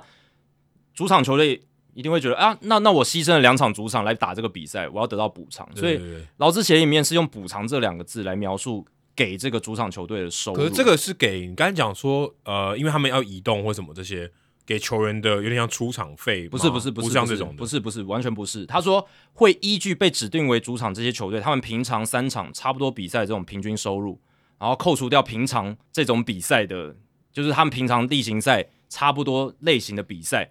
平均的支出扣掉之后，诶，你平常大概是会多少盈余，我补给你。哦，对所以那这个补的动词主词是谁？大联盟大联盟这边啊，哦，大联盟这边就是劳资协议谈成的这个东了西解，那可能就是从中央基金嘛，就是等于转说转播权利金那些。我要你离开主场，达到我海外推广的目的。对啊，对啊，我我要补给你。没错没错。那会列入计算的收入包含什么？门票啊、场内饮食贩卖啊、广告露出收入啊、豪华包厢收入。那会列入计算的支出包含球场营运成本、水电费、维护费用、球场人员薪资。所以像教师队他们在打完这个比赛，他们就要提交这些数字，就是我平常在我自家主场的时候，我的支出会是多少，我的收入会是多少，然后报给大联盟跟球员工会看，然后最后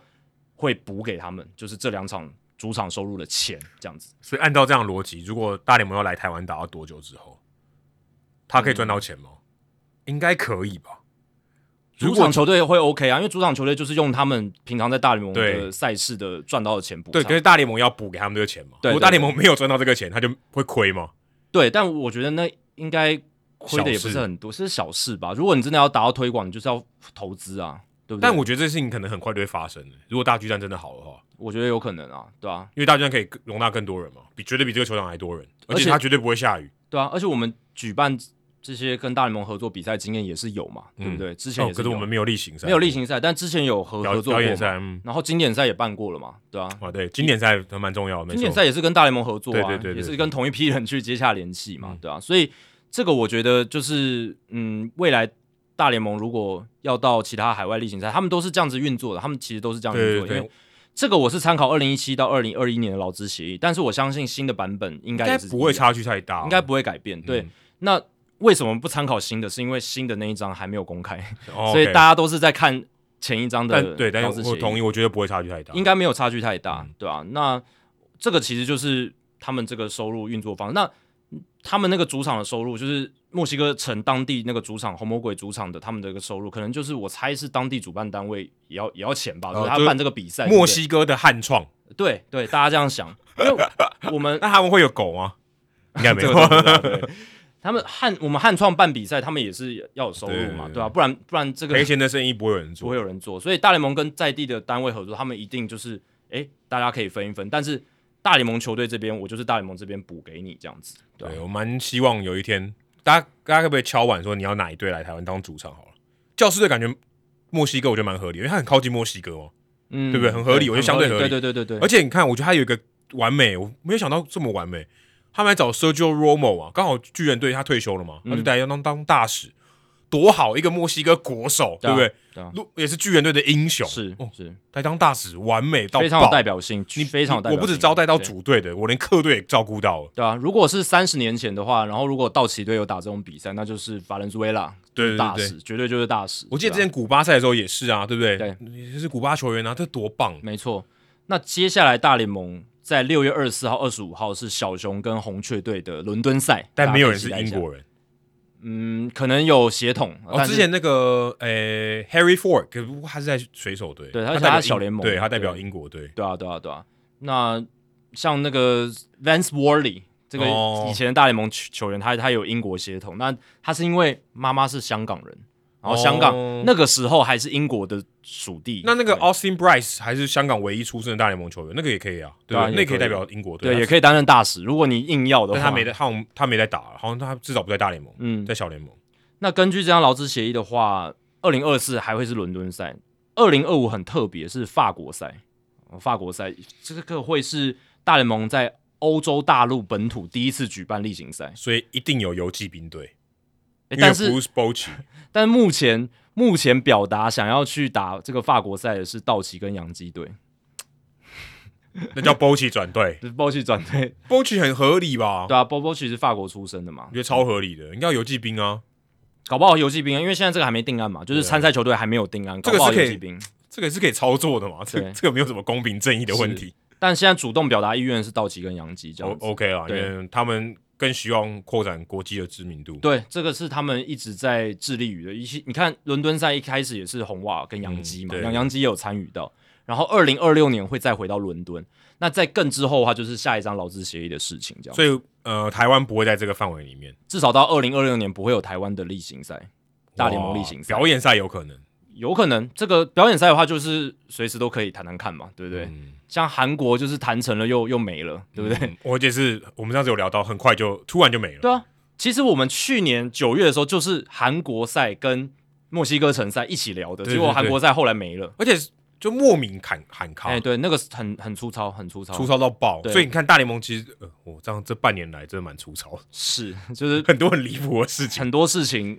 我就是不不太 OK 这样子，就很对常常常常掉球，国际的比赛出大包，对啊，国际的比赛嗯不出大管包，是经典赛的问题，对，韩国赛那个也是蛮离谱。是这这这两件事情是。很很难让人接受，还有就是去年那个 MLB TV 海外对观对众对事对件，对，哇，所以那所以个都这个都是发生在最近的事哎。对啊，然后都跟国际有关啊，所以这个对于大联盟国际推广上面是不好的一个形象。那这个他们真的要拴紧他们的发条。对，至少墨西哥赛没什么问题。哦，大家也蛮拿来当话题，蛮有趣的，我觉得蛮有趣的。但对投手可能不这么这不这么认同，啊投哎就还好啦，受害投手就那么多人，是是，对不对 对对对， 就那两队的人比较惨的，没。错，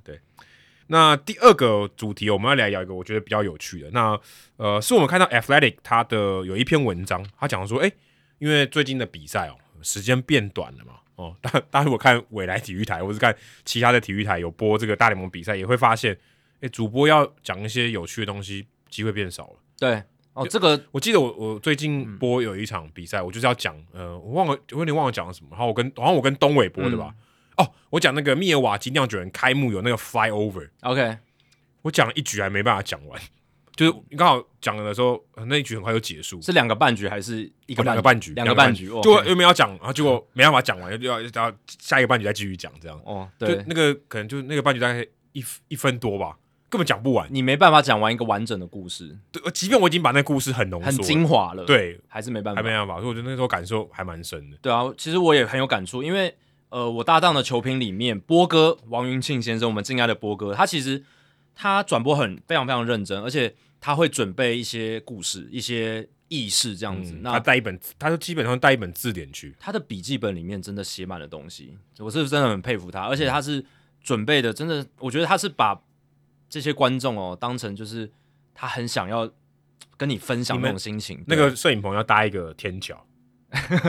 为然什后么安然后搭在天桥下，哦哦，OK OK，说故事的人，说书人这样子，对啊，搞不好现场如果有一群观众在前面听他说书也不错。不错，那波哥的转播风格就是这样，他当球评或者当主播的时候，他就是比较喜欢夹杂一些故事在里面。对对对但是对他来讲，现在投球时钟规则底下，他要去讲一些故事也很难，而且会被切得更碎。嗯，而且有时候观众没办法看完嘛，对啊就就他可能下一局就就转台了，真的就真这的故事就听不完了，没错哎有点没错，好像你听这个睡前故事还没听完就睡着了，然后被切成好几段，对，就是哎，不是那么连昨贯天。讲哪里，对再再继续这样，对对对所对，以对啊，有时候会这样。所以 Athletic 这篇文章它的出发点我觉得很有趣，他说，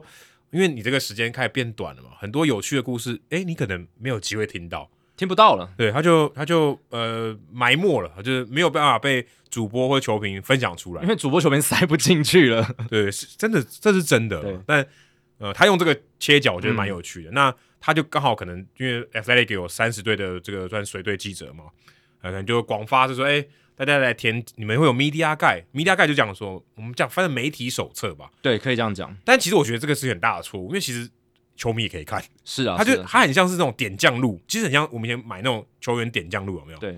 每一个球员他哪里出身嘛，对一些小趣事，他小联盟的成绩怎么样嘛对，他这个人的特色是什么，出身背景，出身背景，或者他可能最近五年的这些数据，对对对对对，就对基本上你看那个 media guide，你就你完全没看没看没不对这个人不了解，你光看 media guide 其实够了，对啊，他也会告诉你这个球员一些小嗜好啦，他对啊喜欢什么电影啦，他喜欢开什么车啦，类似这种东对西。对对，这种东西，或者他哪里出生长大，对对对呃对以前可能是三七球员还是双七这样对子对。对对我看 Vince Scully 他之前说他准备功课，他也看那个啊，对啊对啊对啊对啊对啊，你以为他那么他网络那么强啊？他 Google 搞不好比我们还烂呢、是。对不对？但他除了这个，他会看报纸那些，对他看报纸但 media guy 蛮重要 media 的， guide 可能占他百分之六七十，但他会叫 media guy，我觉得他还是主要的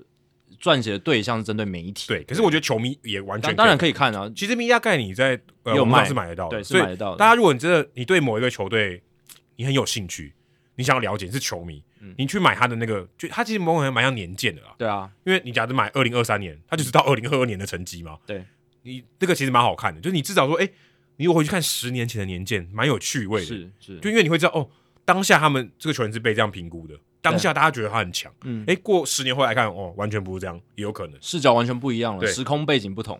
很好玩，我觉得那个、那个感觉蛮好玩，所以。呃，Athletic 就把诶问这些记者说，诶，你们你们的 media guide 里面有哪些 fun fact 对来分享一下，把它写成一篇文章这样。因为以前可能都是主播球员就是讲掉，在转播中讲掉，但现在没办法，所以我们就把这些料子、这些材料收集起来，用文章的方式写给大家，这样。对，然后分享几个我觉得蛮有趣，我自己看到，他因为三十队都有嘛，嗯，那最近精英队的 Grayson Rodriguez 这个大物新秀，他说他每次先发都要吃这个 Chick Fil A 的鸡块。我想说他，他如果星期天先发，不就错赛？应该是同一种套餐，就是烤鸡块加烤鸡卷饼这个套餐。对，可但但他如果是星期天出赛，Chick Fil A 没开诶、那他他不会，他就没可能有要在星期天出赛了。前一天买冰起来，然后微波吃这有点像之前大家不说什么铃木一朗他出赛都会吃咖喱咖喱饭，饭，对对对对。但这个我觉得比较比较扯啦，我觉得这比较难，因为咖喱饭你可以自己准备。而且烤鸡块跟烤鸡卷饼，这个老实讲，它它并不是非常营养。就是我无所我的意思说，就是它它哦它也是一种素食嘛，是对对对对，它并不是因为我们通常会觉得，哎、职业运动员他们嗯，通常饮食会有一些要求。而且他是每一场先发，他不是说哦一个礼拜吃一次那对还啊，好他，以前在小联盟也这样做，小联盟很多城市可能没有 Chick Fil A，哎、但是每一个礼拜吃一次好像也合理，因为他每一场先发可能一个礼拜就一次先发之类的。对他如果遇到礼拜天 Chick Fil A 没开、欸，对，哎、你去美国的时候我们有去吃 Chick Fil A，有啊有啊有啊，哦我有吃蛮蛮多次的，因为嗯我蛮喜欢吃 Chick Fil A 的。嗯，对啊，所以他他的东西是真的蛮好吃的，但是嗯，每一次先发都吃，这已经就变成一种迷信嘛，就是一种仪式感，对哎、不对？对，对，仪式他他感其实没有什么科学根据，那也没有规定说心他里定的要一个吃，安慰，对，没有说你一定要吃这个，你表现才会好。可是对选手来讲，他自己觉得他给我心理上的安慰，心理上的一种 boost，那我就是吃了之后，我就觉得安心了，我可以投球了。没错，就跟我去转播我一定买一杯咖啡一样，对我每这个天是我你一的定习感觉惯超奇怪，对对对对，那。这篇文章有写，就是 Jim Palmer，就是精英队过去的老大哥，也是哦，都传奇了，传奇人物名人堂投手，他说 Jim Palmer 在每一次先发之前也会固定吃松饼 pancakes 这样子，所以这个 Jim Palmer 他在队友之间有个昵称就是 cakes，就是松饼啊，嗯，对饼哥啦，饼哥，哎对，哎、其实他就是美国的大饼，可以这样这样讲讲，哎、哦哎哎不错不错不错， 对不但对？但但 Palmer 他整个生涯都是先发投手对对，对他没有转终结者，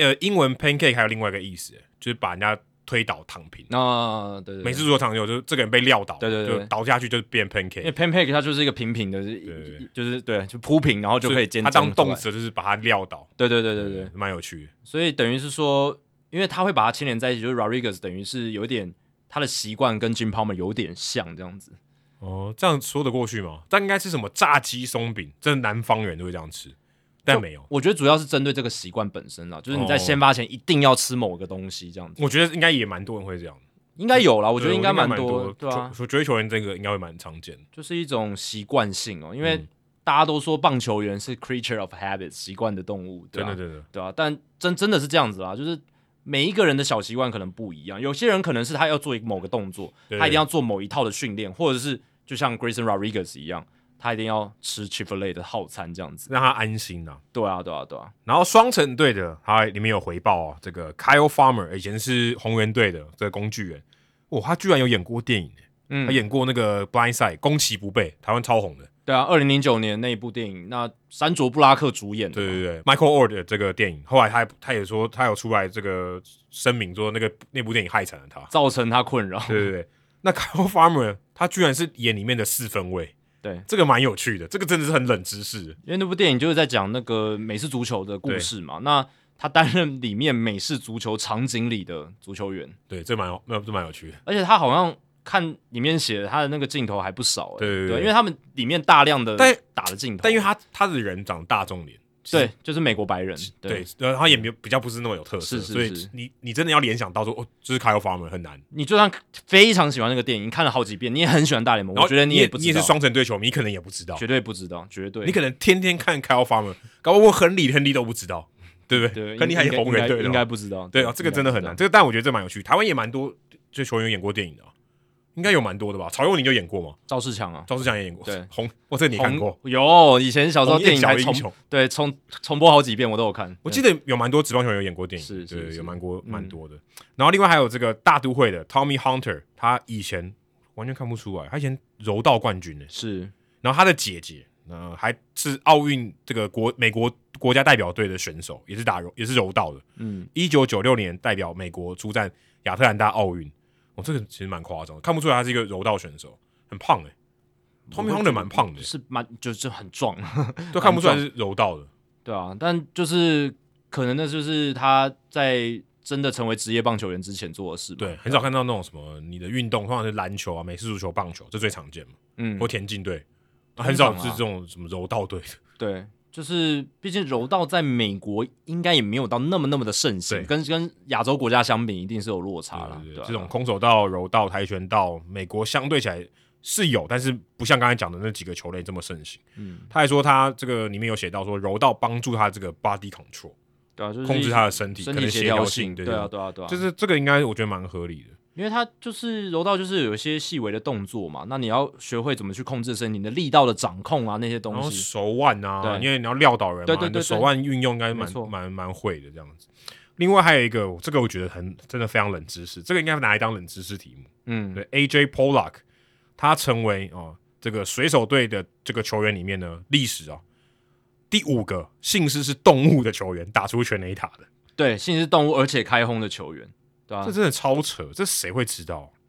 这个就是非常 trivia，非常那种冷知识问题的答案的这种。但我觉得这个种真的东是西就球迷会喜欢的，因为这很喜真的欢啊，这真的超冷。因为就是要放嘛，也要好玩，对不对？而且最近还蛮多的欸。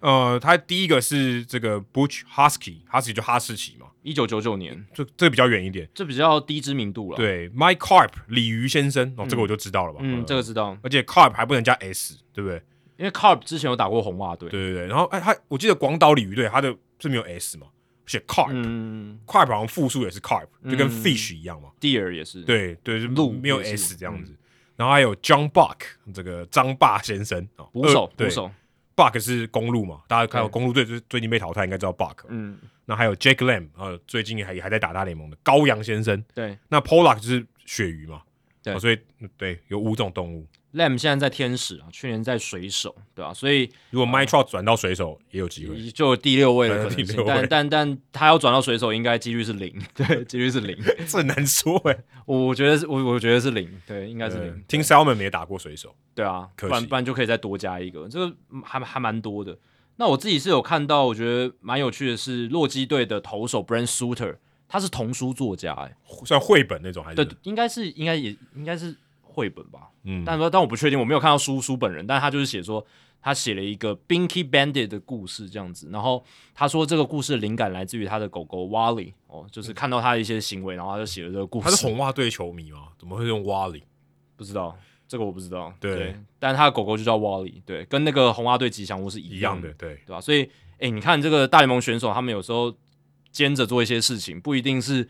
不一定是那种大家会想到的，嗯对，对也有可能是童书作家这种对事情，对吧、然后像 Andrew Chafin 响尾蛇的的投手，他在二零一七年在 Fox 的赛事转播当中，在牛棚里面接受访问，就 mic down 嘛，就别麦克风接受访问，然后他直接就是转播单位有收到他的声音，就直接说：“哎、我现在有别麦，那我有一台卡车想要卖，呃，如果有听到的话，转播单位请帮我播出去哦。如果大家想要买卡车，然后他讲有讲那个车款啊，可以呃，推的私讯我，对直接推特私讯我就好了，我们来谈一下价格好谈，这样这个这个我觉得很很猎奇得他会被 NCC 罚，哦，会会会会会绝绝对会罚，绝对会被罚因，为超过两秒而且有声 音，哦，声音可多了，他聊了很久这样子。哦，然后还有像白袜队 Liam Hendricks，最近恭喜他啦，就是成功抗癌，哎、他什么时候回来啊？还没有确定，对不对？还没确定，但应该快了，应该快了，因为就像之前回来，老板都换了， 没有啦。有可能哦，应该不会啊，应该不会，就是 Ristoff 他应该 hold 哦 hold 得好好的，他他待过两个球队，最近这两个球队都要换，都被叫要换老板呢、运动家跟百 袜，就他是运气被蛮骂差啦，被 骂啦。他我运气蛮差的我。觉得 Ristoff 应该不会，应该不会啊对应该不会。但运动家不知道，搞不好 John Fisher 也想要继续 hold 住，对吧、但这个也算是比较冷知识，就是说 Liam Hendricks 他父亲过去是打澳洲橄榄球的球员，澳式足球啦，澳式足球，嗯对西岸老鹰队。那这个澳式足球联盟有一个父子条款，就是你打过某一队的人呢，如果该队有跟该球员的儿子签约，那就有这个签约的优先权，这样子。我觉得这个很好，美国应该也要这样做，我觉得这样很好，我觉得蛮有趣的。就像如果你是 Vladimir Guerrero 的儿子 Vladimir Guerrero Jr.，那博览会天使、精英、游骑兵都可以跟 Vladimir Guerrero Jr. 有优先的签约权，就他不用透过选秀，直接可以签。先可以预约啦，他预约权。那如果球队不想签也可以，嗯对对对对对但你可以优先跟他预约这样子。对啊，Griffey Junior，你看他就加入水手，不是蛮好的吗，对啊蛮赞的啊，对不对？可是这个他后来也有加入红人啊，这个在大联盟劳资协议绝对不会被通过。 对，但我觉得这个我觉得蛮有趣的。对啊，这是也是澳式足球一个特殊的条款，非常特殊啦。那当初 Hendrick 其实是也是蛮不错的一个澳式足球的球员，这样子。那他其实当初十八岁就跟双城队签约，那其实十八岁的投手跟大联盟球队签约，他又不是什么 top prospect，嗯，老实讲，未来要上大联盟几率不是很高，很低对。嗯那他当时就觉得，反正我有一个后路，我可以回家打澳式足球，所嗯以没差。我就是还是勇勇于跟这个大联盟球队签约，先试试看嗯嘛，反正不试你都不知道。对，那他一试，反而真的成为一个很好的大联哦盟他球其员。实是蛮久的，他算蛮大器晚成的。呃，对对对，但他永远都有个后路，就是当时的他啦，他都觉得自己有这个可以回澳洲打这个美呃澳式足球的这个后路这样子，所以这个我觉得也蛮有趣的。还有一个就是我在去年转播天使的比赛有转播到这个球员叫做 Michael Stefanik，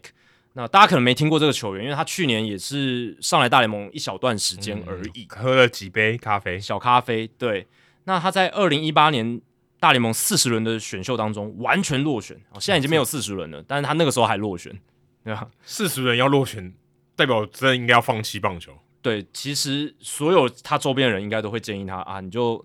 考虑其他职业，除非他真的家里超有钱，那无所谓。对，因为他也不是 N C W A 的学校出身的，他是 N A I A 另一个美国大学联盟的一个学校，但就不像 N C W A 那么有名啦。对，那后来呢，他怎么样挤进大联盟？他这个故事很传奇，他自拍自己打球还有防守的影片，传给大联盟三十支球队，现在我觉得蛮多这样的。对我猜我猜林家正他找到蓝鸟队工作，应该也是类似的，就等于把自己的 demo 带寄到唱片公司那种感觉啦。完全正确，对就是这样啊，对啊就是这样。那现在科技的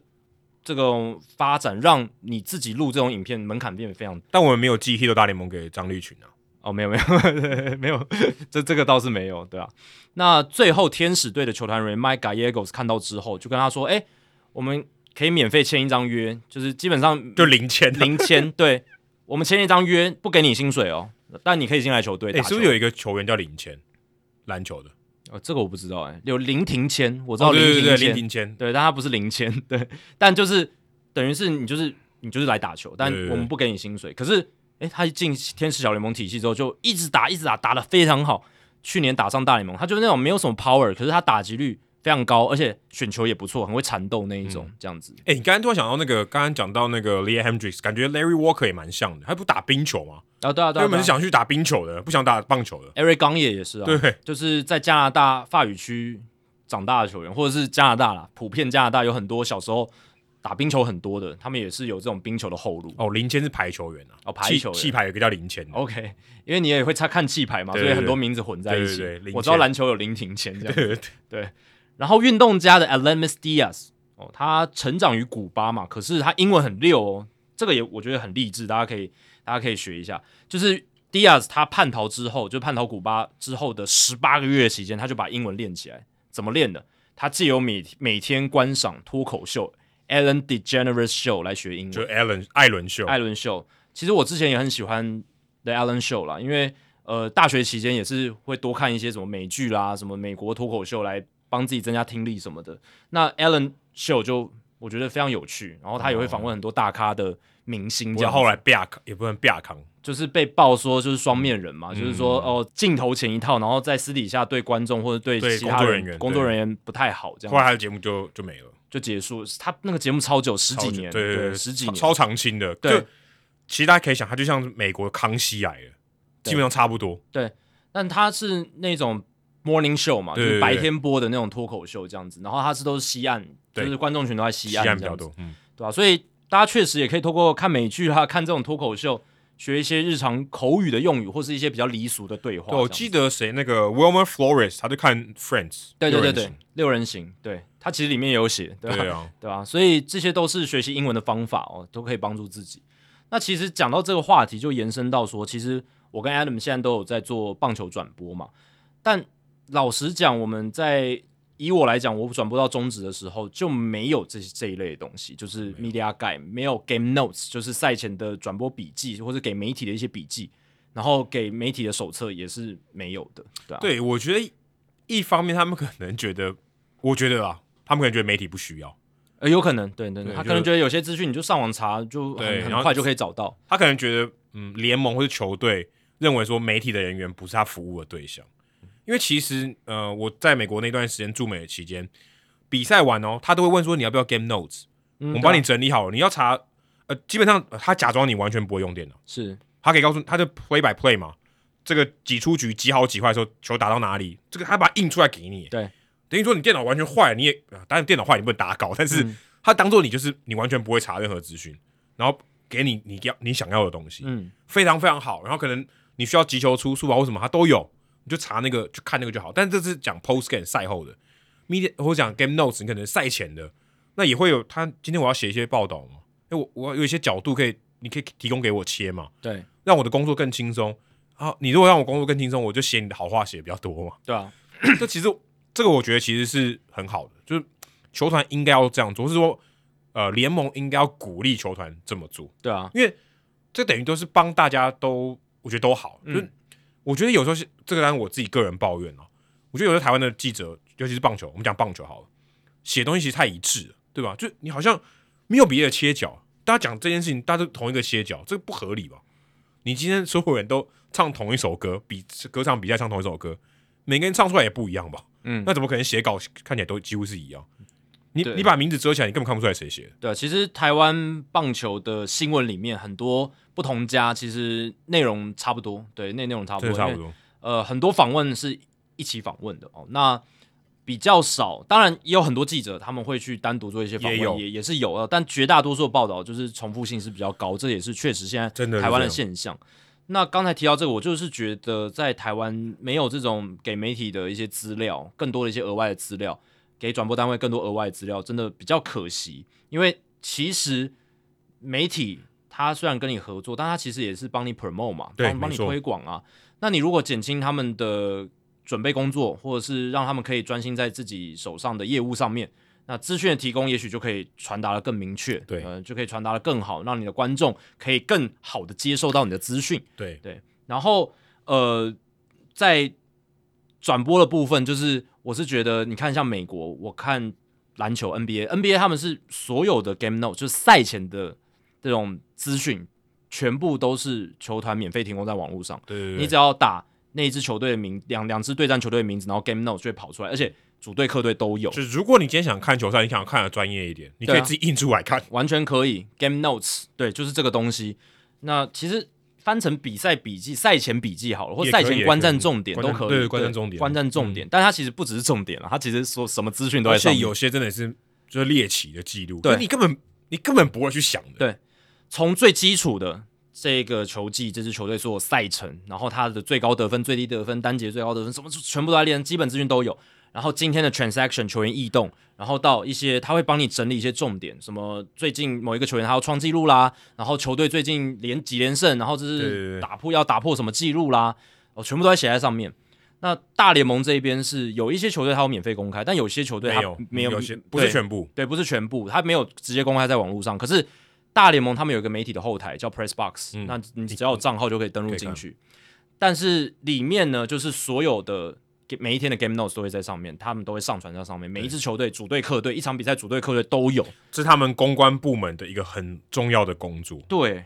即便那也个很有价值诶、欸即便那个工作做的人可能是非常 entry level 的人，嗯，就他不是不是薪水比较高的那一群人对，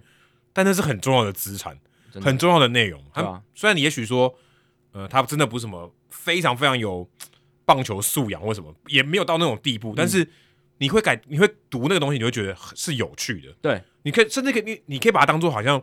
你去现场看球有没有？对然后给你一个现场的手册。没错，哦，今天你可以看哪些东西？没错，哎看点在哪里我我？们有一个记录真的要发生哦，或是说我们 Drew Magic 嗯，哦，他打十你你可能没听过这个人对哦，你今天去看那场比赛，刚好 Drew Magic 有有被 call up，对他把他故事写在上面，你可以看的。对啊，他有可能会在这场比赛出赛哦。对因为你有时候可能会看大荧幕嘛，那个，但不见得每个人都会看嗯对啊那你对啊可以看那个，而且大荧幕可能过就过了，对这东西你可以看，你应该还可以带回家看呢、其实对啊这蛮不错的。真的很棒啦！而且那些 game notes 比赛笔记，或是比赛观战重点，或是赛后他们有 post game 的 game notes，、就是赛后的一些重嗯点、就我刚才讲的，那个，对，那这一些资讯其实就是包含了我们刚才前面聊的那些，有一嗯些意识，有些有趣的 fun fact，有些 trivia 的东西，冷知识的东西。但是其实有很多就是基础资讯，还有数据，嗯然后还有一些让你讲出来，感觉你非常学识渊博，非常了解这一支球队的这种感觉对的对对一些一些 fun fact，一些一些资讯这样子。那这个其实就是美国转播单位他们那些主播球评，他平常在转播的时候会用出来的。对，其实你你大家觉得说，但这个也不是什么吹捧我们自己，但你看，其实美国球评他们真，他们美国球评跟主播他们做这件事情相对容易很多。相对轻松的。我们其实之前有聊过，比赛中间他们会给他很多数据对嘛，会对对图卡也会跟他讲，我们我们这边不会有人告诉我图卡上的，嗯呃，中职的会啦，但是美职的肯定不会嘛，除非你赛前看一下有图卡，但大部分情况下那些人他们都是有给他东西的，所以他可以更专注在他的表达。完全对，对，呃，我们有资料，但是这些资料他不会帮我准备的够够好，嗯我也我当然也要自己准备没有对错，对我也要够熟。可是如果你有帮我准备，我可以我可以花更多心思在别的地方，我可以我可以睡得更饱一点之类，对吧？没错没就错，最普最普通，或者我今天可以跟球员多聊天，我有时间嘛，我不对用在那边再抄东西了，我可以去多花一点时间在别的我觉得更有价值的事情上面。这个话题其实我们聊了很多次，但是我们还是不厌其烦。为什么？因为我们觉得这个非常重要。以转业转播从业人员的角度来看这件事情的话，就不用花大量的时间临时查找资料啦。那做功课的时间也可以减少，让让我们可以更 focus 在场上发生什么事，然后一些场上情况的解读，还有跟球评的对话，我们可以把心力更多放在这上面。哦、就不用说哇，还要临时去查资料，还要临时去翻一些东西这样子。那如果能够准备好这些东西，真的是很有帮助。而且美国那边他们还有一个优势是说，如果你是专门播某一队的主播球评的话，你一整季基本上就是负责他们，所以你等于一年一百六十二场。当然你会有一些休假，不会场场都播，会有一些轮轮替。可是你的主要工作就是播那支球队的话，那哇，你就是你其实驾轻就熟了嘛，因为你等等于是一直在那个环境重复，而且你会跟球员非常熟，球员也都认识你，然后也很信任你，他们也会听你的转播对，会建立起一个信任。你可以问更多球员，你可以跟整个产业链、整个里面的人更熟悉，这样子，然后会变得说你能带出来的资讯就更多、更丰富、更有价值。更有价值。对，那你主播或球评这个角色，你可以扮演的更好。对对啊，其实不讲别的，你我觉得你我们不叫偷懒的意思，你多你能多休息，对你帮这个表现绝对有是帮助。对啊，大谷不是说他要多睡，他才表表现的好吗？这就是这么简单的嗯是道理。你让他回家还要洗衣服什么，就处理一大堆杂事，他怎么可能睡得好？嗯对不对？他怎么可能睡那么多？对对不对？就一样的道理啊。你对如果这这件事情，球队或者是不管说其他的东西，呃，不管联盟、球队可以帮你做好，其实我觉得都很有价值。而而且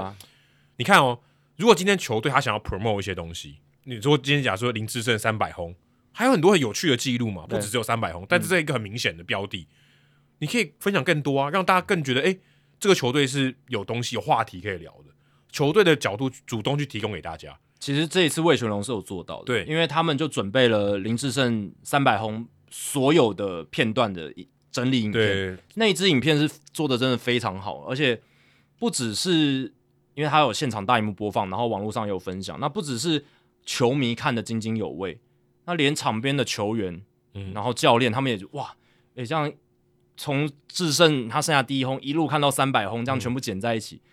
不只是感动，还看到林志胜他打击动作的变化，对对对他打击机制的改变，然后还有你可以从那些简短的片段当中看到中职时代的演进，转播的画面的解析度，嗯然后到不同时代的投手，感觉好像什么 MVP 二零零一直打到 The Show，然后那个画质越来越好。对啊，然后里面游戏里面或者是那个画面里面的投手也从上个世代一路到现在，对不对？然后会让勾起大家一些回忆。嗯这次为全龙球团就有做这个，然后他们还有做的就是跟这个野球革命配合嘛，对对对对然后对做了林志胜全垒打三百轰的所有各式各样的分析。对，那个我觉得就很好，因为对你你等于就是把这东西当做一个话题嘛。对你如果没有提供好，媒体记者当然也可以去查。问题是，他有那么多事情要做嘛，你也不能说每个媒体记者都那么勤劳没。错，你如果可以提供给他，那不是很好吗？不一就定大能查到那么细啊。对，或者他就变成一个话题，对啊大家就会讨论。对那你球队该有的目的就达到啦。对啊你你不是今天就希望大家讨论这球队对吗？没人讨论的球队就没有人在乎啊。而且能够这么专心去分析这一件事情的，就是你球队本身。对，所以我觉得这个真的非常重要，因为媒体还还要 cover 其他球队，他还要 cover 整个联盟的尤事情尤。其台湾的，对啊台湾没有专门买哪一队的水队记者，对没有这种的，已经有分棒球记者，已经是很对，已经很给好面子了，对对不很给对？已面子经因为很多其他跑篮球线，他可能还要呃 cover 就其他综运动，综综合综线合线的，就其他综合线，那棒球线才有比较专门的这条线，对这样子，对吧、所以在这样的情况下，他他还是要 cover 其他队嘛。那你身为球团，你球队自家的球员有纪念性的东西，那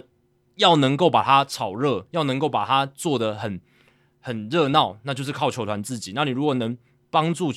媒体来做这些事情，然后推播出去的话，媒体也会帮你推出去啊。对啊就像我在转播中也有引用那些数据嘛，也有对帮他讲这些数据嘛。对，例如啊说像刘基宏最近打的很好，我们突突然变中职的节目，刘基宏打的很好，哎，你可以跟他至少菜鸟年比嘛，对不对？啊，对啊。我们不管说急球出书或什么东西，哎，你可以相对比较一下，嗯把这个资讯给大家喂给，也不能说喂给大家，但是你就是 media notes 给给大对家啊看嘛，也可以给媒体就好，你不一定要全部 po，但媒体帮帮帮帮你写故事也不错啊、对对对。然后你在转播中鼓励大家可以分享嘛，那不是很好吗？你就有是嗯话题可以讲，说不要觉得好像刘基宏这账面数字上面进步嘛，嗯他到底进步在哪嘛，对不对？可以跟大家分享啊，数据上面的东西，或是教练怎么看，对，不一定要说都要去采访教练，你可以主动提供这些东西。对啊。那中华职棒目前在赛前提供媒体的资讯，就是所谓的整队表。那整队表就是呃，整个目前联盟的战绩啦，然后投打数据啦，然后各项呃个人项目的数据排行榜，打击率、打点、防御率、渗透这些东西，它都会印出来所以提供在那边。结论就是你只能讲说，例如说谁的打击率现在排行第几，对对对对，你其实打很难打讲击榜，你很难讲出其他的东西了。然后最近球队战绩怎么样？最近十场战绩怎么样啊？然后这支球队打这支球队的战绩是多少？大部分都是这些资讯。然后还有就是殴打单，就这样。对，就是这是联盟方面会在赛前提供的。对，那球团方是没有提供媒体额外的资讯，没有这些赛前笔记、赛后笔记，哦、没有这些额外的 notes。这样我是觉得比较可惜啦，因为对其实我觉得球团球团可以增加一些行销或者是就是行行销的编制，然后一个人专门做这件事情。啊对，而且我觉得这个人他会越来越好，对啊他不是一个他不是一个杂事嘛。对啊你第一天做跟你第一百天做，我相信一百，如果你有愿意进步，你一百天做跟第一天绝对不能比。对啊，他的处理起来的效率会更好，而且哦，他跟球员每天朝夕相处，对他来说也是个很好的个人成长。那对闲聊过程中建立起球员的信任，他就可以做出更多有趣的 fun fact、对有趣的故事，这样你也子。不一定要说一定要拍影片嘛，拍影片成本门槛很对啊高对啊哎、对啊你今天就是一两个就是数据或是 fun facts，嗯，它效果就可以很大了。，对，其对实就可以很大，你就有话题嘛。对啊，你不一定要拍影，因为拍影片真的门槛很高。而且你就是可以让媒体来帮你助攻嘛，对你写成笔记的形式提供给媒体，媒体如果觉得这个方法或这个小故事或这个数据很有趣，他就会拿去访问这个球员嘛，他就会，我们就也许他做影片嘛，对不对？或者我们讲就做文章嘛。对啊对啊他真的是做 literally 就是做文章嘛。对啊，就他就小题大做，哎、那也是小题也不错啊，对不啊对？？比如说某个球员他有一些特殊的习惯，或者是他有一些好笑的小故事，嗯嗯，那也许像我们未来体育台有棒球周报，他就可能就会去访问他，诶，谈一下那个故事，他就变成影片啦，对啊你不用自己来拍嘛，对吧、没错没错。现在球团做法好像是什么影片都要自己来自己来、拍，啊很对。累啊，对啊很真的很累。那你可以请媒体来帮你助攻啊，对啊，你就不用自己那么，你当然还是可以继续拍，呃，但是如果有这种提供这些笔记的这种媒体资讯，我觉得是很不错的。那嗯，现在球团都集中火力请小编或者是对，像像像阿哲像上次来，阿哲对对，或请请这种小编或者是媒体拍摄的人员，那他们就是专门做影音，那就还没有像我们刚刚讲的做 game notes 的人，做 media guide 的人，这而样且其实我们也刚才讲，就是我们讲常正规的媒体，也有很多自媒体啊，这些对啊东西公开出去，其实大家也是大家都帮你做文章、哎，嗯，对对啊，你你要把这东西给大家嘛，你你就有机会做的更多嘛。是这对你来讲其实没很难，坦白说，我觉得真的没有很难。对。你用点心绝对有机会，其实现在球队也会有一些网红啦，或者是一些自媒体的创作者，他们也会跟球团有一些合作，拍一些影片。哦，但可能做功课上，我相信那些网红也要自己做功课，就是要了够了解这支球队对什么的。呃，如果能有这些 media 资，就是 media guide 资讯、媒体手册资讯，或是对吧、一些笔记的话，也许会让他们工作更做得对啊更好对啊，做得更好。我觉得是做的更好，不是说更轻松。我觉得大家会想说啊，你们是不是都想偷懒？我觉得是做的更好，你会让让你工作品质更好，而就不跟是 Chat GPT 一样的道理啊，对啊，对不对？他帮你东西整理好，为你可以拿去做发挥啊。对你不是叫你套，就是直接搬改，全全部都不改，就你只还是有要审核，你还是要有一些你的 input，、对啊但是你可以缩减一些繁琐的一些查找的过程。至少你的挑选是你的主观啊。对啊你你对选择你觉得有价值的东西，你可以不不一定要每个都照看来看照灯嘛，对不对？嗯那我觉得这个也很重要。那我也想举例，就是像我们的算也在也算同行，就是小时主播，现在在 Eleven Sports 的小时主播，他其实不管在过去做魏全龙的转播，还是现在在统一师做统一师的转播，他其实每一场转播都会去写关于某个球员他的一些小故事的侧写。那现在就是呃，在统一师就是听你写诗的单元嗯嘛。那其实这种东西就很类似我们在讲 Media Guide 或其实是就是 Game Notes 里面写的东西，但我对觉得这个工作应该叫球队做，我对认真觉得。对啊，那小小时主播他是很认真，他他愿意多付出他的心力做这些事情。那对他来讲，其实可能他也很有帮助，因为他更认认识球员，然后对对对他也可以提供观观众更多元内容。但是想我们想说，如果球团可以助攻在他这方面的话，那他是不是可以花更多心力做更多把转播品质提升更好的事情？而且你要想一件事情，我当然不是说小池主播他是自私的人，他做的东西就是他的。如果今天是球团做，他每个人都可以拿到，嗯可以有更多人帮你啊。我说有这个资讯，他被更多人利用嘛。嗯，今天这个小池主播他自己去问，十一轩自己去问，他就他拿来用嘛。对啊如，果今天球团给大他给大家，大家都可以用，不是更好所吗？有媒体都可以用。对，对于球团来讲，其实球团应该希望更多人用嘛，对不啊，对对？啊，对啊，我如果今天只有给你露出，当然可也很好，有人愿意帮我做，当然很好。可是我今天给更多人，不是更好吗？对啊，所以这一些东西，不管是 Media Guide 媒体手册，然后 Game Notes 赛事笔记，其实它是让媒体事半功倍，哦，没可错以做出更好的工作品质，也让转播单位事半功倍，可以做出更好的转播品质。因为不只是影响我们主播球评，也影响我们一些后勤的人，他要上字卡，嗯他要上一些记录的时候，诶，他不用哦，赛前每次准备都手忙脚乱，还要去官网查，然后自己点什么的。你如果资讯都提供给他们，诶，我马上就呈现出来，甚至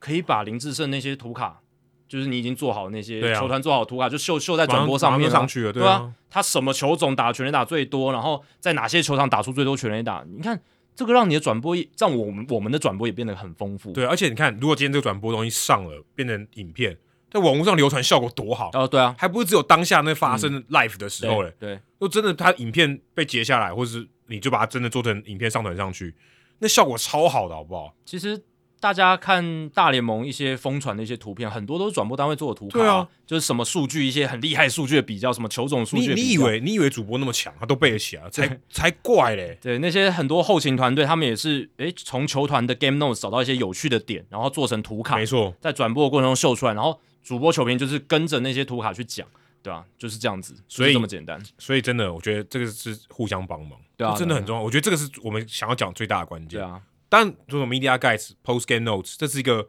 形，就是媒介，嗯它最后的结果。可是最根本的是互相帮忙啊！就是核心精神就是这样，对互相帮忙你啦。你对啊今天我帮你，你也你让我工作变轻松，我也让你工作变轻松，这不是超好的合作吗？一起协作，转播单位、球团、联盟一起协作，让转播的呈现事半功倍，然后很高的品质，球迷受惠。其实球员、教练某种程度上也受惠，因为我们也受帮惠帮他做出一些 promo 嘛，对，然后球团受惠，我们也受惠。哦联盟呃球队受到关注度多，联盟关注度也多，大家都赚的钱都多，那不是好事吗？从头到尾每个人都开心呢、对啊，对啊，对啊，那就到底是为就什大家么？可以多协作，对啊，多我们其实我们这边也有一些可以进步的地方，也是没错，没错但是如果有呃 game notes 这些东西，其实真真的会让整个我觉得产业的品质提升，这是一种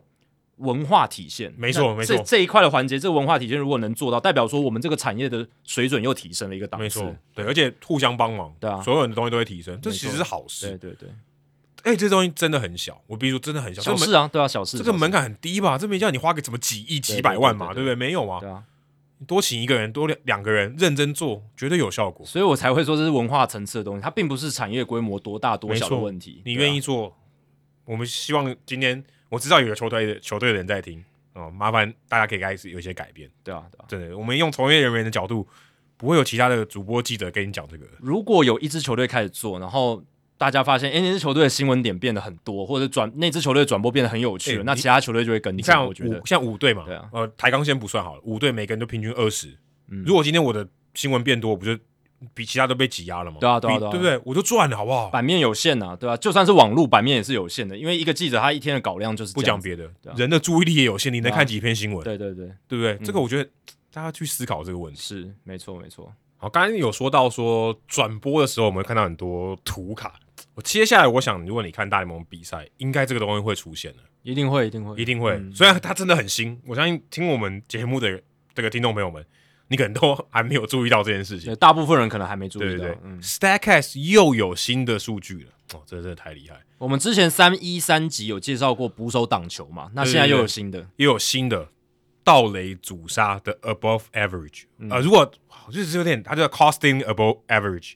我们把它讲成阻杀期望值好了，因为 OA 讲是这什么接杀外野接杀期望值嘛，对对对对就对，类似这种概念，对，其实它这个 cost stealing above average 就是实际主杀盗垒率跟推估主杀盗垒率之间的差距。对，就例如说呃，我们讲外野飞球的时候，说对嗯这球有百分之四的机会接到，就很难嘛，很超难，对所以你接到的话，你就加加零分点九六，对不对对对对，就是 O A 就加零点九对六，对因对为它对越难，你就加的分数越多嘛。嗯啊，如果你失误，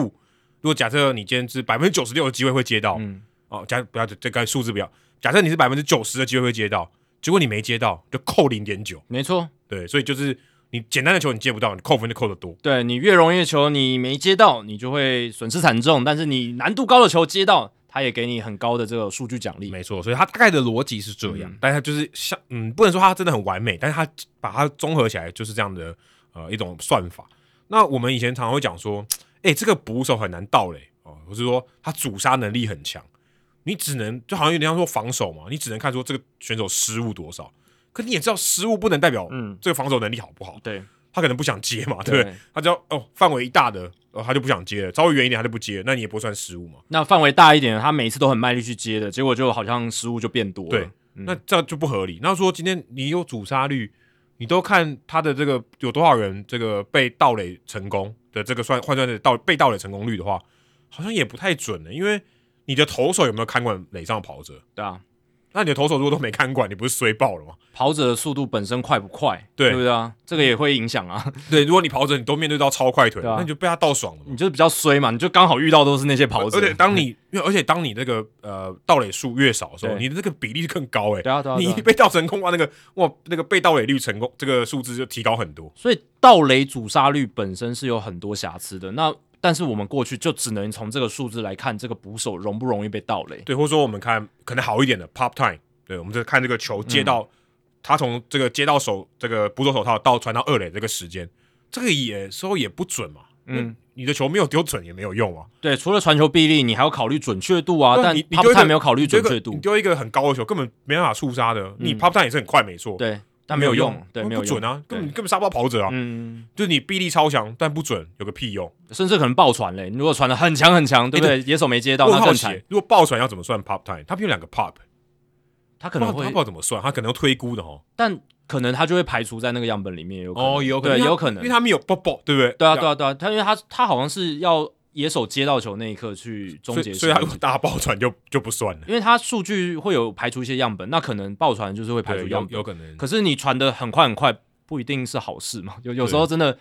你传稍微偏了一点，让野手反应不及，对，或者说你今天假设这个一垒往二垒跑，你传到比较游击的方向，还要把这手拉回来这样传，对哇那浪费很多秒哎、所以应该是要 pop time 跟传球准确度的结合，可能会比较准确。除了这个之外哦，这个 Stacks 还考虑到说，哎、今天你这个捕手接球的这个位置在哪？嗯还有你的投手是左投还是右投，打者是左站在左打击区还是右打击区，全部都要算进去。对，还有你投了什么球，球的位移幅度是多少，这会影响捕手接球的难度嘛，对也会影响到他传球的难度，当然还有垒上跑者对，他到你接到球的时候，他在哪里嘛？对他离垒距离，对他如果今天真的 站在一垒上，跟他已经跑到一半了，那绝对不一样嘛，难度绝对不一样。所以他考量因素就是有除了投手、跑者速度、跑者起跑前的离垒距离、球速、球的位移幅度、球的进垒点、打者的左右打、投手的左右投，全部考虑进去。对，，所以也就是说，他用这样的方式来推估说，如果今天条件都一样，有多少人被盗垒成功，有多少人成功嘛？嗯，例如说，哦，这些条件都一样，呃，百分之四十的机会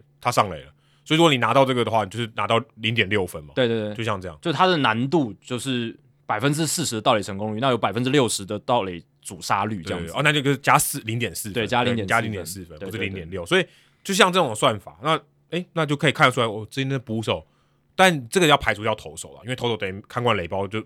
跟捕手没关系了嘛，嗯对，捕手抑制盗垒的这个能力好不好？没错，哦这个很关键，因为你可能说你今天 pop time 很好，你传的不准也没用；你传的很准，你 pop time 很低也没用；你的臂力很慢哦也没用，对不对？那你臂力很差，也可能也传不到，或是传一个玩半斗也没对用。那就是看说怎么来评估这个捕手的能力。对，其实他推这个新数据，就是让大家可以用一个数字、一两个数字就可以来掌握捕手真正的盗垒阻杀能力。对，而且它是一个我们现在讲哦跟 OAA 一样嘛，它累积的。你对对对你你打越多，这个数字理论上要么就是越高，要么就越低，对不对，对就负的越多还是正的越多。而且我也发现说，就是其实你看，最近大联盟在这个球季推了两个新的捕手的数据，一个是我们之前三一三介绍的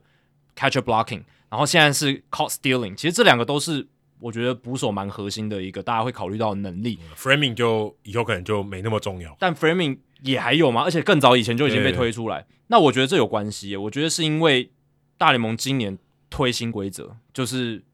包含投手的牵制、垒包加大、哦盗垒的速度战因素变大了。那当然，大家就会更好奇说，诶，你投捕手，捕手，对甚至包含投手嘛，投捕手你抓盗垒的能力怎么样？对，那现在他把这个数据做好了，而且公开出来非常详细，我觉得新规则应该是扮演一些角色，以后你就看说这一球，你以后看说这个盗垒有多难，对啊，你就知道今天如果他主杀成功，这有多难。对啊。你以前可能哪知道，你你就对你可以看到垒上跑者他启动的对这个时间点，问题是那差不了多，肉眼是看不太出来的。对你很难真的很确切的客观去你说描述这件事，他们的 jump 都很好，嗯，可是那个好百分之二十你根本看不出来，你只能说很好而只已，能大概的说你，根本我我相信绝对没有人看得出来，以前的我们判断这些东西的概念都是模糊的，很就模是非常很大概，非常非常模糊。，对你说哦，他离垒距离抓的不错，哦，他的 jump 就是他的起跑时间抓的很好，然后这个跑者速度很快，跑者速度很快，我们现在可以可以有了，但是不管是这个捕手传球的臂力、准确度这些东西，怎么样综合在一起，很难在转播当下，或是你赛后要去做研究，你一下要考虑那么多因素，你也会疯掉。对对，所以现在有这个数据的话，其实真的帮助很大。对，而且他因为以前都我们讲说追踪球嘛，现在人的追踪也做得很好了，所以这些东西它都是可以很快的给你一个综合的数据。嗯，我觉得这很重要，因为你如果没有综合的数据，其实看得很难懂。对坦白说，你很难懂。你说你把 pop time accuracy 就是准确度我都列给你，可是我不知道它到底难不难啊，你还是对不知道，对对，你还是要给他一个最单一的数据，没错所以。告诉说，哎、这个成功可能的成功几率是多少？对啊，所以它总共有两个比较重要的数据，就是 cost stealing above average 盗垒阻杀，你刚刚讲期望值，或者说就是说能力值也可以这样子。那另一个就是他把它转化成分数，这这这也更直观，就是说这个捕手他盗垒阻杀方面的表现，他能为球队多贡献几分，少贡献比平均值啊，比平均值多贡献几分，比平均值少贡献几分，所以有盗垒阻杀分数，还有盗垒阻杀能力值这两个数据。而且我发现哦，如果我们用结论，就是看它的结果回推回去，这个东西到底准不准，或者说这个可信度如何？因为你大概知道你有一个印象嘛， 对，大概知道谁比较好。嗯，那如果哎发现哎这个数据跟你的印象完全相反，你可能会觉得这个数据是不是算错了，对不对对？哎，结果几乎是一样的。嗯哦，JT Realmuto 从二零一六年来看哦，因为他二零一六年这 Stack 才有追踪这些人的这些数据。呃，Realmuto 的这个我们讲 CSAA 就是他是四十一，哦累积非常多。对，第二名是 Salvador Perez 二十七而已，嗯，然后第三名是 Martin Maldonado 二十六，所以你看得到 Realmuto 真的差距非常大，对跟第二名差非常多，代表他几乎是就遥遥领先所有的人，对甚至说亚迪莫利娜遥遥落后 Realmuto 非常非常多，嗯，所以说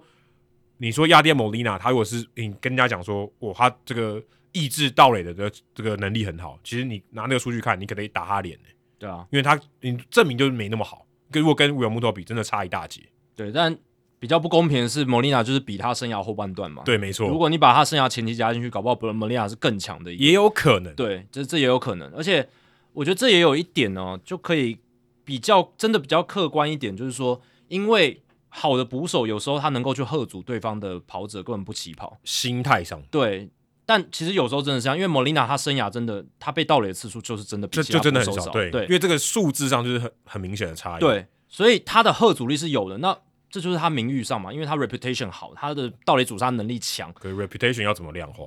没办法，那对方的对方的那个投手啦，或者是对方的教练就会提防，提醒跑者不要贸然的推进。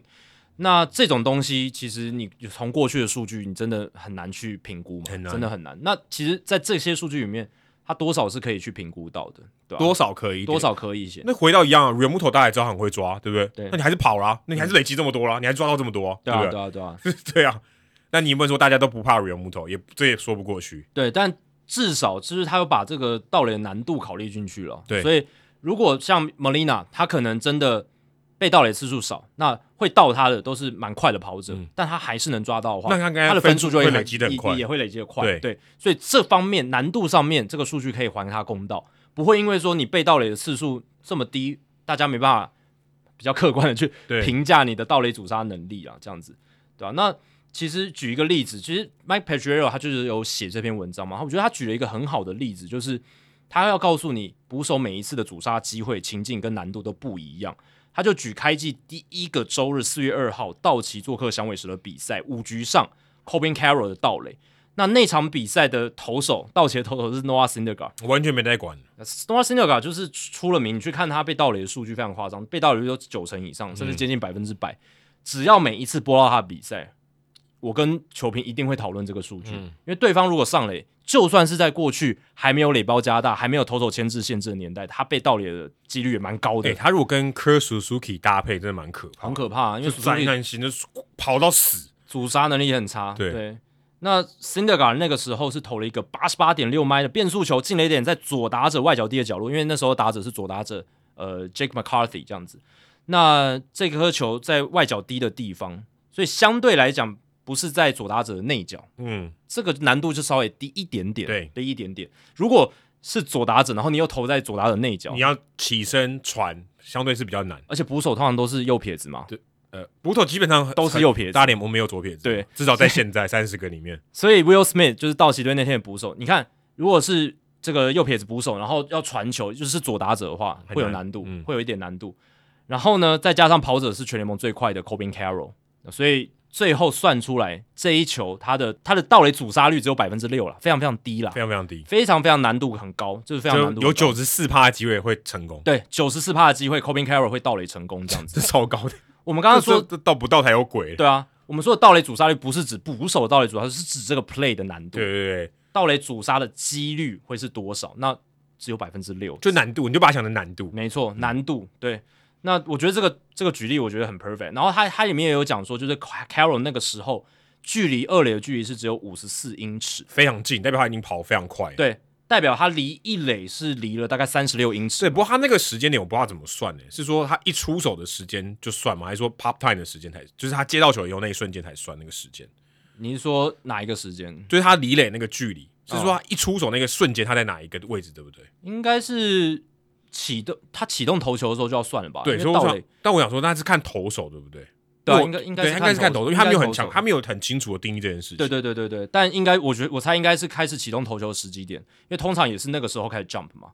那你 OK jump 前最远的距离啊，可是这个他用机器，他用用机器算的，应该是可以啊，对啊吧应该是就可以抓时算机点，对对啊，你就是只要投手开始启动投球的时候，他跑者的那个位置离垒的时机点，对，离垒的时机点这样子，那这些都会构成他这个盗垒阻杀到底难度对多少？难度，就我们刚才姐姐讲的那几个条件。对啊我对啊刚才对啊顺便查了一下，为什么我会讲 Ker Suzuki？因为 Ker Suzuki 是从二零一六年以来所有哦，在有在这个数据里面的捕手里面最差的， 哦，真的很负惨，负二十七。好 惨哦。那 JT 摩托是正四十一，嗯哦，这个差距无敌大。我也看了一下 Tyler Flowers，他这个 framing 很好的捕手，他很会投好球，可是他的这个盗垒阻杀能力烂到不行啊，负二十三，就从二零一六年到现在。对啊，然后哇，这个亚利耶莫利娜才第十期八而已，但是他生涯前期就没有在算在这里面的，所以比诶、较可惜、他生涯中后段还能够在排在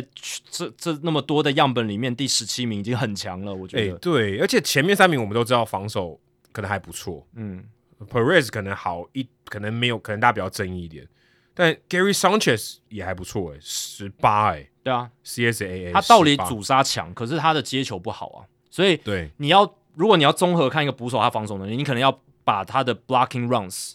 blocking runs above average 也摆在这边看。那 Gary Sanchez 在这一方面就是挡球部分，他一定做的比较差。对嗯，他很会盗垒阻杀，没错，可是他在 framing 还有在挡球，他做的不是那么好。嗯，那所以 Real Muto 应该是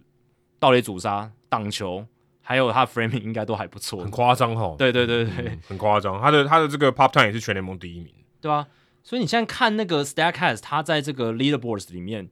防守这个类别，光捕手的就有捕手的 blocking 挡球，捕手的投好球能力，捕嗯手的 pop time 这个传球的时间，然后还有捕手的 throwing，就是现在这个新的，就是捕手的盗垒阻杀能力，好多捕手的项目。对对啊，就是真的而且很专门。而且 throwing 这个里面其实就很多了，因为它也有含 pop time，哎、对啊，对啊，对啊，其实 pop time 含在里面嘛。啊对，因为 pop time 就讲 pop pop 的时间嘛，所以它一定跟 throwing 有关。所以这个数据你看，它整理从二零一六年到现在都有，而且除了捕手个人数据，也有球队的数据。哦，对，，你可以看球队他在盗垒阻杀。问问号，哎我想问啊你，，你觉得球他给球队的意思是什么？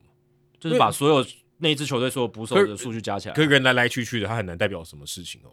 但就可能代表说你在捕手训练的一个成效嘛，哦对不对？搞不好有些球队他好几年都是特别捕手差很，强，或者这样你来了进来强的捕手，他来你这边也变烂了，哦。那那说明了一些事情嘛。那像有些球队，我记得 Omar Navarez 他本来是 Framing 超烂的一个捕手，但他到转队之后，诶 f r a m i n g 这个投好球技术进步了，哦，这种情况就可能跟球团有关系，对了啊，解对了啊，解。所我以是我自己是蛮想看到投手的啦，啊投手的就被盗垒的情况是怎样？这我觉得之后一定会有，一定会有我觉得一定会有，因为投手也是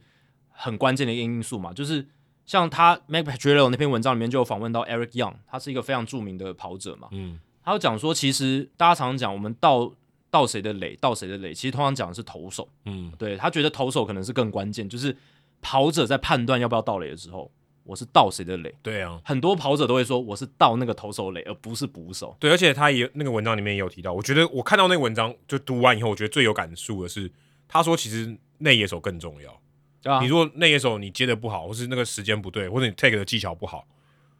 你其他的捕手的能力再好也，他最后结果还是 safe 嘛。对啊，对啊，对啊，对啊，你你即便说他所有事情都做到完美，可是你 take 没 take 没 take 到，就还是一样是 safe。它里面举的例就是 Javier Baez 之前有一些非常漂亮的 tag 的动作，这个就很重要，因为你有时候传的再好，结果你的野手给你出包 tag 的很差，对不我就对？没接到，对啊我漏接，他判或者他判断错误，呃，他没有抓到那个跑者进垒进垒的位置，这样子，然后一甩过去，结果没有碰到跑者，那这些都是其实数据有考量到，就是 catchers caught stealing above average 这个数据里面，除了有传球臂力考虑进去，传球准确度考虑进去，还有就是什么，就是 teamwork，他把所有其他他没办法去呃比较再分门别类的，他把它全部归类在 teamwork。但这个挺难的哈。我说这个你真的要分辨说，诶，这个内野手做的很好，他给应该给他多少分，这不容易、啊。所以就把其他这些因素，你可以，你可以很很明确量化，你把它算好之后，然后其他因素就就扣归掉， 对，就扣掉，就归归在那个类别里面，就 teamwork，就是你剩下你队友多多帮忙，对多给力，就是这样子， 对吧、啊所以这个数据其实弄得很细，你如果去看他每一个球员或球队的页面，你再点一下，他下拉出来的表单还有很多，他可以把所有每一次盗垒尝试的所有资讯全部列出来对，，这个很夸张。投手、跑者，然后野手接球的野手他也有哦，接球的野手他也告诉你是什么。然后呢，所有这些传球的比例，他占的分数是多少？对，他 exchange 就是捕手从接到球，然后啊要转身传球的那个时间，就是等于从手套到这个传球的手，那个分数它也有，传球的准确度它有个分数，然后 teamwork 的分数全部加在一起，然后后面还有一个摄影机的图标，就是你可以看那个对 play，对对他就把你剪好了。我觉得好可怕、哦，大联盟这个 Statcast 的工具真的太可怕，对而而且且这还免费提供诶、欸对，而且刚刚我们就讲说投手，他有投手是谁嘛，所以对啊你一定可以反过来看嘛。没错啊，对所以这个每一次盗垒阻杀的细项全部分的那么细哦，你就是知道每个 play 它到底为什么捕手没有阻杀到，到底是他传的不准，还是他传球臂力不够快，嗯，哎还是这个投手真的像 Noah s i n g a 那样，那可能就要怪投手。对，就是可能跑垒的那个垒上的跑者离垒距离非常远，对，有可能是跑者离垒距离很远，或者是那个跑垒的速度真的嗯超快，对，这些都是，可能也要看这个捕手他本身的预期是多少哈。嗯，这搞不好说，哎、他今天就传一个超好的，但可能对别人来讲是就是 above average，可是对他来讲他可能超平常超差，但这个超乎他水准很多，可能也是很精彩的 play，对啊，对啊，对啊，对不对？平常他可能传的都不准，结果这一次他的 accuracy 非常准，对对对，这个可能你可以做出比较，对啊，你就可以有一个图卡，就是如果瞬间可以运算出一个图卡，说它平常的 accuracy 是多少，然后这一个 accuracy 它的分数很高，对就是一个这很球传特别是准特，特别厉害的一个对 play。所以其实量化这些东西，不只是说让我们做研究，然后让我们了解哪一些选手能力比较好、比较差，更重要的是，其实我们也可以让整个转播娱乐性提升，对啊我们可以知道说。哇，我正在目睹一个很不可思议的事情。不过这也呼应到你刚才前面讲的，以前道理很少，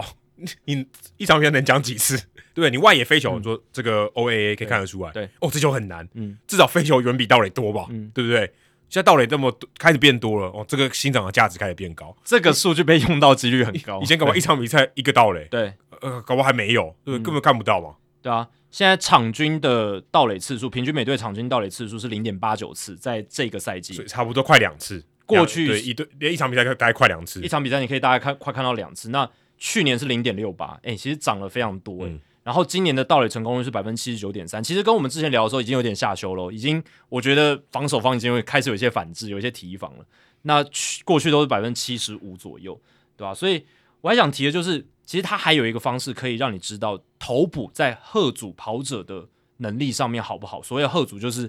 呃、让他们有这种忌惮，对不对？心里有忌惮。嗯离垒的距离，没错，就是看离垒距离。那像他在这个文章里面就有提到，双城队哦，贺阻对方的盗垒这个能力是蛮好的，因为呃，对方的跑者是所有三十支球队里面盗垒的这个离垒的距离最短的，就是双城队让对方的这个离垒距离是最短，代表说他们头捕贺阻能力很强，所以跑者不敢离垒太远。对，而且我会想到说，这跟一垒手会也有关系。一垒手的防守如果好一点，感觉他好像也会比较，他他也会比较忌惮一点哦。应该是对啊，应该对，因为是如果这个一垒手防守不怎么样，或运动能力不怎么好，你传过来，你可能也 take 不到我，也有可能嘛。对，但一垒手占的成分就比较小嘛，比较低对，对比较低，因为他就是只跟牵制比较有关系对这样子。对，但确实他也是一个角色，也他是一也个在角这里对面啊扮演一个角色，也是一个环节这样子，对啊，那捕手，我们刚刚讲传球的准确度，那 Tom Tango 就是大联盟这个数据的工程师，他就有讲到，就是其实他在做这些数据，因为其实他也算是开发者嘛，他开发出这个数对对据，对他也参与了很多。他就是说，最理想的捕手传球的位置是在哪里？其实现在已经可以量化了。最好的除球，呃，最好的捕手传球位置就是离地大概一到三尺，应该说二垒垒包往一垒的方向，距离大概二到四英尺，这个区块是最好嗯最的，好的，因为他等于挡住了这个呃跑者一垒往二垒跑的跑者的一个路径。没错，因为如果你在他如果再往这个左外野方向去的话，这个你还要拉回来。对对对对对，你不要传到往左外野那个方向，你应该往一垒的，就是二垒朝一垒的那个方向，对对对那个对才比较有效果。那当然也不能太太往那边嘛，所以二到四英尺是一个 sweet spot，是一个不错的一个距离。然嗯后离地也不能太高，离地太高，跟刚你刚刚讲一样，你要拉下来，嗯，也花时间。嗯那通常跑者滑垒，就是通常跑者倒垒一定会会滑垒嘛，他不可能直挺挺的这样跑进嗯有去啊像，吗？有人这样倒垒过吗？好像不除除非除非真的对方也不不传了，对不对？哦，除非对方不或传者了说今天比赛已经差分数超多，他就用走上去。对，但有时候那一种会被归类在手背的 indifference，对就是手背漠视。那通常应该就那是个这样不才会知道有。嘞真的，如果是倒垒，很少这样的吧？很少。如果对方有传，一定要滑嘛。因如为果你就对算方有大传爆传，你还是要滑。对啊对大啊对啊爆传你也不可能走上太离谱了。对，其实对方只要有传，一定就会滑啦，基本上对，会这所以样。他不可能说只很高的地方 take 到你，没错这太奇怪了吧？所以离地一到三英尺，然后二垒朝一垒方向二到四英尺的距离是最好的一个 sweet spot。那对捕手应该都会练往那边传了。等于说你垂直有一个好球带，然后平面也有一个好球带，因为你要往那个方向丢嘛，嗯对不对？你高度有一个好球带，然后你的这个位置左左右也要有一个好球带。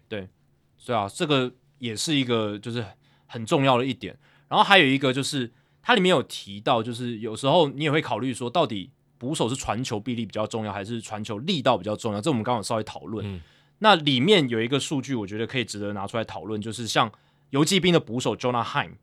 他的这个传球的准确度是所有捕手里面，就是在跟这个 Real Muto 做一个比较的话，那 Jonah Heim 他的捕手的传球的准确度是最好的，嗯，传的最准，最准正三的一个数据。但是呢，他的臂力其实没有那么好，嗯，他的传球臂力的分数是负四分，所以其实是比较不好的。可是他其实靠传球准确度，诶、就可以抓抓到蛮一些跑者抓到一些跑者。那 Real Muto 呢，他传球臂力当然没有话说，因为他 Pop Time 最好，可是他的传球准确度是比较差，他传球准确度是负二、诶嗯，他传球准确度是负二，这可能就要那个时候多帮一点忙。对，所以呃，这个就是那一手要帮忙，然后呃，可能用你的快速去弥补你的传球准确对，，因为等于他把你拉回来的时候，那个时间就又又抵消掉了。对对对，所以这个也是大家可以去考虑，就是到底一个捕手他传球臂力比较重要呢，还是准确度比较重嗯要？当然，如果你一个项目真的差太多，比如说你准确度真的太差，所以就算你的 pop time 再快也你没没有用，我的大爆 传。那你准确度再高，但你传的力道就是不够，那也没有用。对，对，所以这个就蛮有趣的，很嗯多面向可以看了，而且真的也要拜这个追踪科技所赐，不然这个太细了。对，这个我们刚才讲这些都很细诶、就是它可能都是什么零点零几秒的差别。没错。而且我觉得这应该是要换到鹰眼系统才比较有办法做到，因为鹰眼系统它真的很细微哦，就而是且它感觉它追踪这个物体，就是人、嗯，或者是人的移动，效果是比较好的。对，因为它是光学系统嘛对，那跟雷达系统的 TrackMan 它的误差就比较小，因为 TrackMan 主要是那个球嘛，对啊它的相对单一，而且他人他就是看一个点，对人是一个点。那鹰眼他是真的可以看到很直，很甚至连手指都可以追对踪，对对对对，它是细到这种地步。但手指这种细度是 TrackMan 比较没办法没做应该到，没办法，对它应该，可能就算有也没有那么准吧，没我错猜对啊，所以这也是当初大联盟为什么要换鹰眼，因为他知道说他接下来下一步他要继续往更细的东西开发。那嗯 TrackMan 的系统它就是雷达，它就是有它技术上的限制。换成光学的鹰眼，你看现在可以做到的东西，可能它的这个系统运算运运算的也更快之类的，让他们可以制作出这种东西。而且现在大联盟他们开放给大众的一些三 D 的模拟图越来越多，然后就让一般的球迷，你就是稍微点一下，你也可以看到对对对对就在 Game Day 上面，你就可以看到三 D 的模拟图，很夸张啊。你就可以大概的了解说，如果我在场上看到的那个球轨迹大概怎么样，跑者移动的情况大概是怎么样。而且它相对就是比较抽真空嘛，就是你只看到那些东西嘛，哎对啊你就对啊对啊啊你不会被其他东西干扰。周边干扰的东西，它全部抽掉。对，这个我觉得蛮有趣的，而且你看到、这个以后，我觉得捕手的价值应该会被就更被区分出来。你嗯防守好的人更容易确定说他就是防守好，因为有东西可以证明嘛。对以前就说哦，就主杀率比较高，这样嗯仅止于此而已。嗯嗯，有 framing 的时候，哦，framing 好的捕手价值提高。对，哎，现在我告诉你，这个如果我的盗垒变得更重要，我今天贺主盗垒越多，我其实赢球的机会越大，那我要多花点钱请这样的捕手，不过这个可能在前几年各队都已经在自家队已经掌握可这能些有了嗯资讯了。对，所以这个是虽然 Stacks 他们把它公开给大众，也让我们算是可以看到说，哎，现在的这些鹰眼系统，它其实都可以做到这样子的一个程度，而且 Stacks 大联盟。官方这边这一方面就做得很好嘛，这官他们就做得很佛心，而且重点是真的是做得好。那我们节目是这样，我们很公平的，该称赞的地方我们称赞。我们刚才批评大联盟在国际赛上面的一些操作不好不够好，值得批评。但是我必须说，在 Statcast 还有 Baseball Savant 这个网站上面，我觉得他们已经是做的业界最佳，无懈可击了，哈，根本没得比吧？哪一个联盟可以比？我完全完全没有对手，甚至可以说海放，对不对？没有，而且我觉得你摆脱棒球，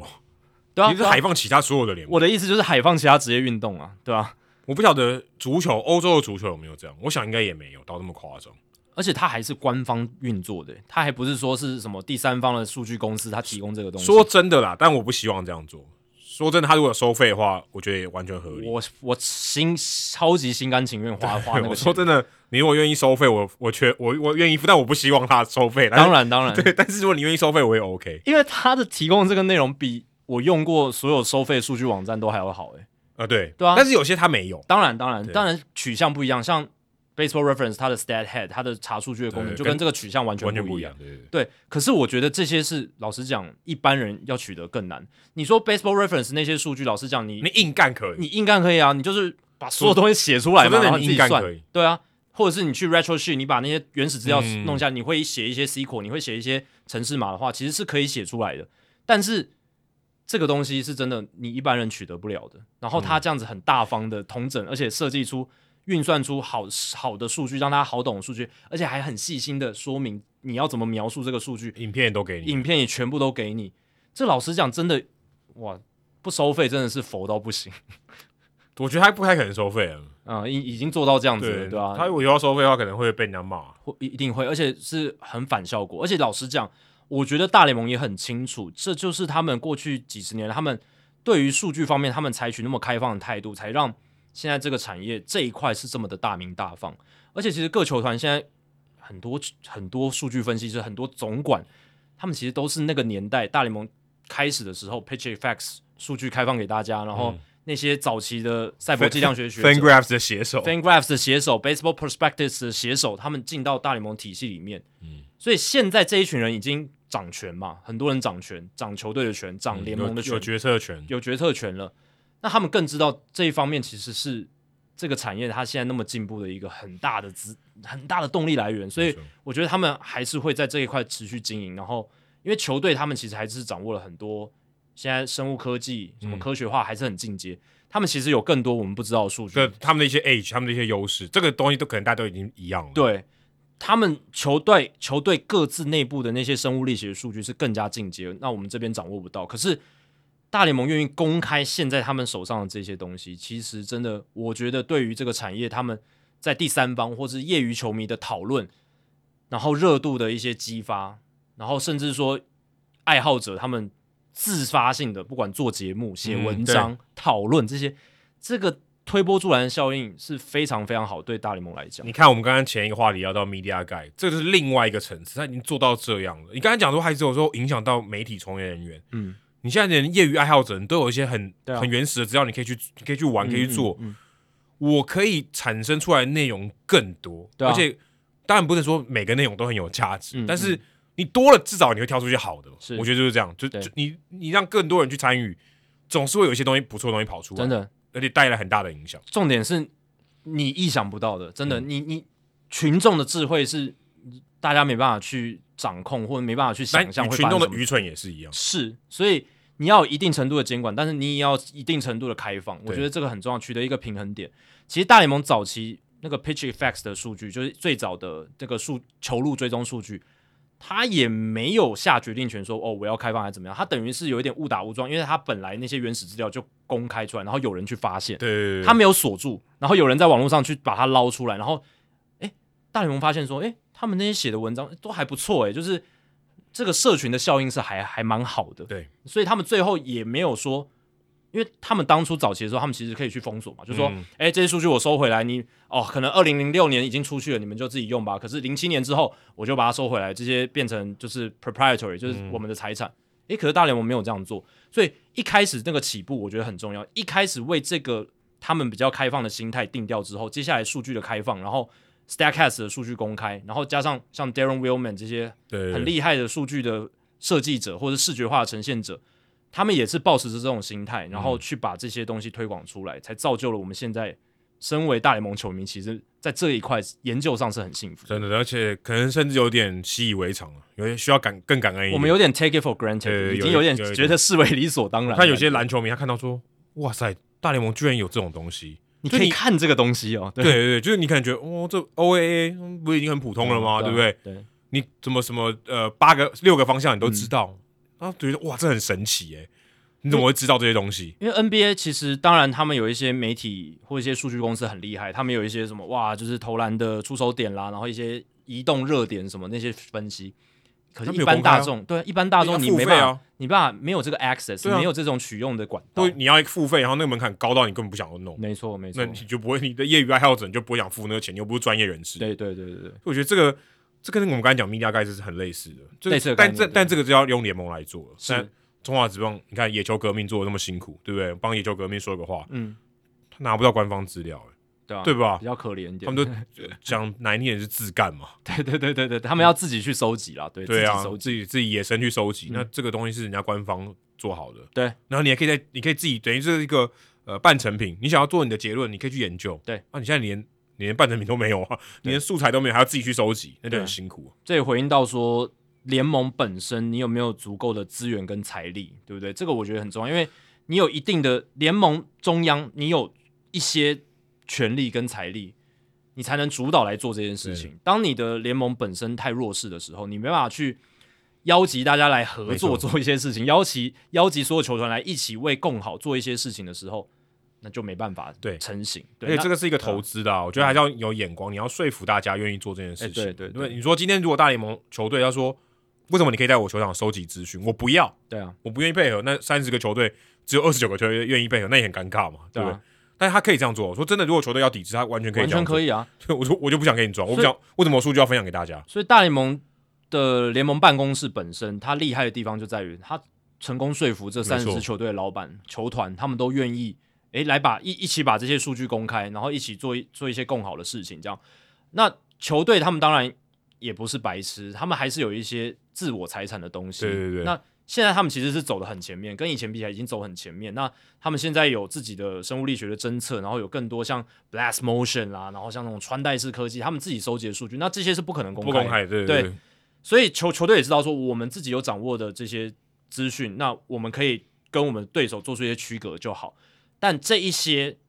我们从很早以前就有的这些球路追踪数据，然后现在从 TrackMan 到鹰眼这些数据，他们认为是可以公开出来的没，错他们认为是大家可以来让第三社群、让外界的球迷、业余爱好者可以一起来把这个业界的讨论度炒高，然后让整个业界变得更好，对吧、因为其实就像我刚刚讲，因为很多他们现在球团内部人都是受到这一些数据的启发、这些资料的启发，才到这个业界嗯里面，然后成为现在的掌权者这样子。对啊，他们就会欣赏这些东西咯。嗯就像我们欣赏 O'Neal Cruz 嘛，一样嘛。对 O'Neal Cruz 就是 Stacks 的产物，我觉对啊得、 你才会你才会欣赏说哇，这个人真的够厉害，哎、如果他在三十年前，搞不好根本没有什么上场机就会。是你就是一个狂野的人欸呢。对，可能传统球团会觉得说，这种人不可能当游击手，所以对他可能上大联盟已经不是游击手，他早要变成 maybe 一垒手或是什么对，之类的，或是中外野手，中外野手对之类的。然后可能也会觉得说，呃，传统球团可能会觉得啊，这个这挥三空率振太对啊，对啊三振太多了吧？太 多了，他不知道，他可能会觉得，诶，他蛮会轰全垒打，可是他不知道他的力道是这么强，是嗯可能全联盟前百分之一的强。对，对打他出没去的办球法是全联盟前百分之一块的。 对他可能说，哦，他确实蛮会打几几支全垒打，可是他就是盲炮，哦、嗯我们觉得没没需要，所以可能就不会特别重视他。对，这欣赏的这个程度就差很多。所以三十年三三十年前三十年后，就我们现在掌握这些资讯，让我们看待一个球员方式会不一样。对，欣赏的角度也完全不一样。哦嗯嗯，那再来聊一个、哦，这个其实我们之前也有聊过的话题，不过最近有点进度，所以呃，也跟可能一些新的听众来分享一下这个讯息。呃，之前有聊到说国民队他要卖球队嘛，对那时候因为他财务上多少有点困难，所以不然如果你财务都很健康的话，应该是不会想要卖球队嘛。或者是觉得也有拿冠军了，或者就想说算了，我就不想经营球队了，有对可能。对对嗯，那最重要的原因是因为他跟这个当地的 Mason 的电视台一直有一个官司，一直没搞定嘛。十年了，应该有对十年了。嗯，那官司没搞定，就是说我我该拿到的钱我一直没拿到。对对对那这个跟大家说明一下来由哦。当时二零零五年哦，就是原本的蒙特罗博览会队搬到 DC，搬变成华盛顿国民这段时这个时间点，巴尔的摩成立了这个 Mason 的电视台。你现在如果看精英队，大家如果以前看陈伟霆的比赛，你就会发现转播单位是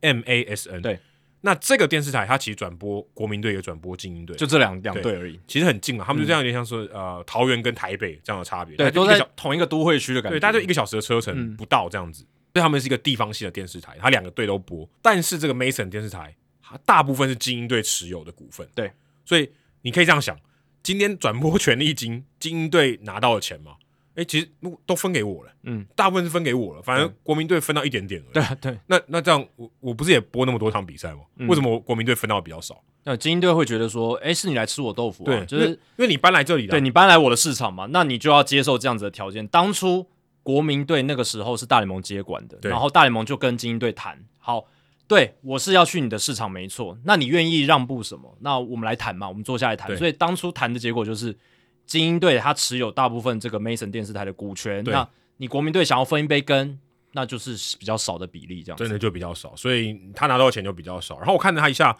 他说他一开始二零零五年的时候，一开始金队是占百分之九十，嗯，绝然后大多数。然后嗯逐年上升百分之一，然后最高到百分之三十三，就是二零三二年的时候才会到百分之三十三，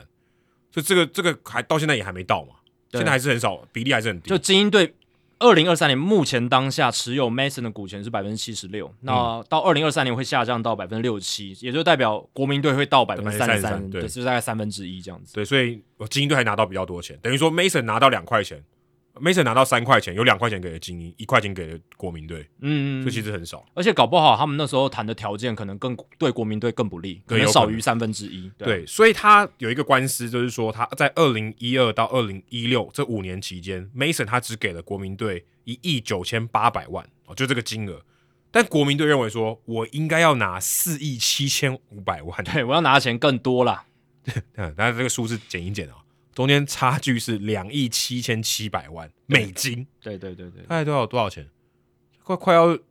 九十亿台币，对，那是五年的转播权利金，对，五年九十亿台币，对，很夸张，很这夸个要张。追，当然要追啊，怎么当然要追，一定要啊！对啊，对啊，谁受得 了？ Strasburg 的薪资差在这里，对啊，拆分成五年也是很大一笔，也是很多。对，嗯所以这个真的就搞了很久，然后到现在还还没有说真的，还没有完全尘埃落定。对对对对对， Mason 也还没有说我一定就要把这个钱给你，对，因为二零一九年那个时候，法院呢是判 Mason 要给国民队一亿五百万美金的赔偿金啦，赔偿金这样子。那精英队不满，还提上诉这样子。对，那最早其实是他们有这个仲裁委员会，其实最早是仲裁委员会，因为是大联盟的，因为他们对是大联盟，因为他们当初坐下来谈这个协议的时候，他们就说，如果今天有争议的话，我们就有一个仲裁委员会来调解这样子。所以呃，当初仲裁委员会的调解结果就是你刚刚讲的，然后对国民队是比较有利这样子。嗯，那精英队就不满嘛，精他英就队说跳脚，我不要，对，所以他他就提这个仲裁委员会，他他就提出告诉说，他质疑这个仲裁委员会的公正性，嗯他就觉得说是不是你们大联盟跟国民队串通好，因为当初是大联盟接管博览会，然后把它搬到国民嘛，所以精英队一定会觉得啊，你们是不是搞内鬼？这个仲裁委员会不公平，嗯他告的是这个有点公公正有点性，告裁判的，对，有点在告裁判，啊、他质疑的是你的 impartiality，、你的公正嗯性，不是说钱对不对，对我不是说我要我要我要少，我要多，我要我要少一点，不是，我是怀疑你的公正性，对，所以最近这个新闻呢，上诉法院纽约上诉法院它有一个结果是，它判这个仲裁委员会的公正性是没有问题的。嗯，所以今天这个进度是解决这个问题，可是他还要爬多少，要对他要赔多少，还没搞定赔。偿金还是没有搞定，哎、可是刚才讲一来，刚讲说接近三亿耶，对吧、美金哎，有有点有点太多，而且赔偿还有一个赔偿金的问题，啊嗯是一亿五五百万美金，哎，就是代表说那个法院认为这段争诉的期间，其实也让国民队有更多的损损失，对，然后你精英队还要再额外赔国民队，那精英队怎么受得了，对不对？对，而且新队家族自己都搞不太定了，他们自己对啊，好好不容易最近才搞定嘛，对，但最近虽然有但有一个结果，前阵子都搞不定嘛，或者两头烧，对，现在就是 John Angelos 把持住球队这对样子，对对那应该未来也会留在巴尔的摩，但就是之前这个法院判的结果，其实上诉法院是认为这个低阶法院是僭越了他们的职权啦，所以这个金额到底多少定还不知下道来，对，因为一开始就是有争议，所以我们刚讲那个数字就是他们认为应该拿多少，但事实上该拿多少没有人对，没有一个人做定夺，然后赔偿金要多少，这个也还没有一个定案，所嗯对，以这这个不是什么几万美金哦，我刚才讲都是几亿美金的对事情，都是几亿美金的事情。所以在最终的数字谈妥出来之前，两队还是要继续对簿公堂哦。嗯那这样子就不是太好的事情了。虽然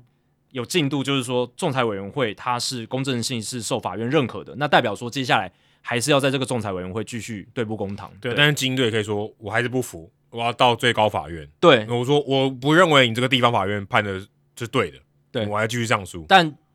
里面文章里面记者有提到说，这不一定会发生，对因为最高法院不一定他会不审理。对不一定要受理了，对啊，他可能会觉得说，我那个上诉法院，你们你们他已经就已经敲定，他这个公正性就是认可不要了，来闹了不。要再吵了。对，你们赶快继续下面的进度，就是接下来仲裁委员会下一个判决可能就会是一个结果，就可能有是可结能，果对对对对但是对对对啊，但是这个几亿的事情，哦，其实这个影响真的很大。如果你是老板，你想说你有几亿美金、两三亿美金，嗯你搞不定，我到底要不要花？对啊你。不知道哎、还有一个问题就是球队要转卖了，那下一个买家也会看着这个官司还迟迟没有结果，他不敢下手啊。对对对，所以这个对啊影响真的蛮大。这个可能国民队接下来五年的发展都会跟这个 case 有关的。对啊，嗯、就像运动家接下来几年的发展，也会跟他们到底有没有搬迁到拉斯维加斯对有很大的牵动。所以这个 case 有没有定案，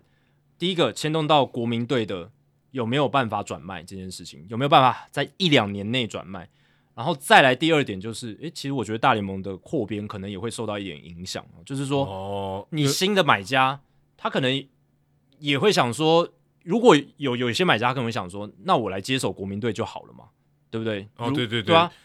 这个有点像之前魏权跟那个拉纽，就拉米狗，因为拉米狗乐天进来他就我不用打二军吗？对，我就直接接手我原本有的球团就好了。对那相对来讲，基础建设什么的就可以比较少，对不对，对？而且我也不用罚一年二军。没错，那有些老板他可能有本来想要扩编，他可能讲说，哎、哎、如果你国民队这边敲定的话，那我搞不好想说，我直接来接手国民队，对有搞不可好能是个选项。对，天使如果，队已经没有了，已经 off table 了。哎、对对对，阿里莫雷诺已经不卖了，对吧、所以当然，这个也很难讲，因为有时候扩编球队它是跟在地有连接的一些老板有关系。像那个 Salt Lake City 盐湖城的老板，嗯就是爵士队老板，他不是有想说，如果大联盟有要在盐湖城扩编的话，我想要分一入杯，对我，我就是想要有大联盟的盐湖城的球队，嗯我我来经营这样子。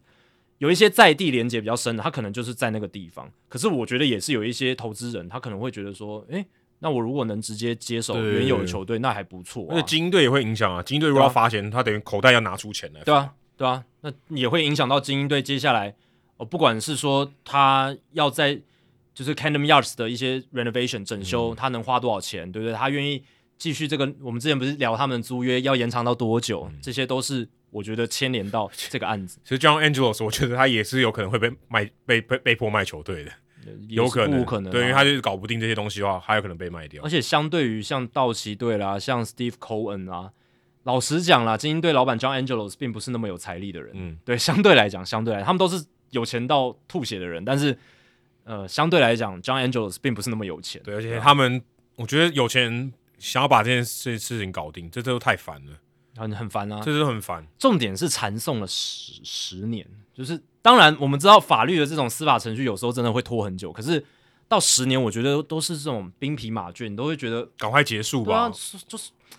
就还要这样子继续吵多久，对不对？而且都没就没有按就没有一个结论嘛，对啊啊、没有结论你就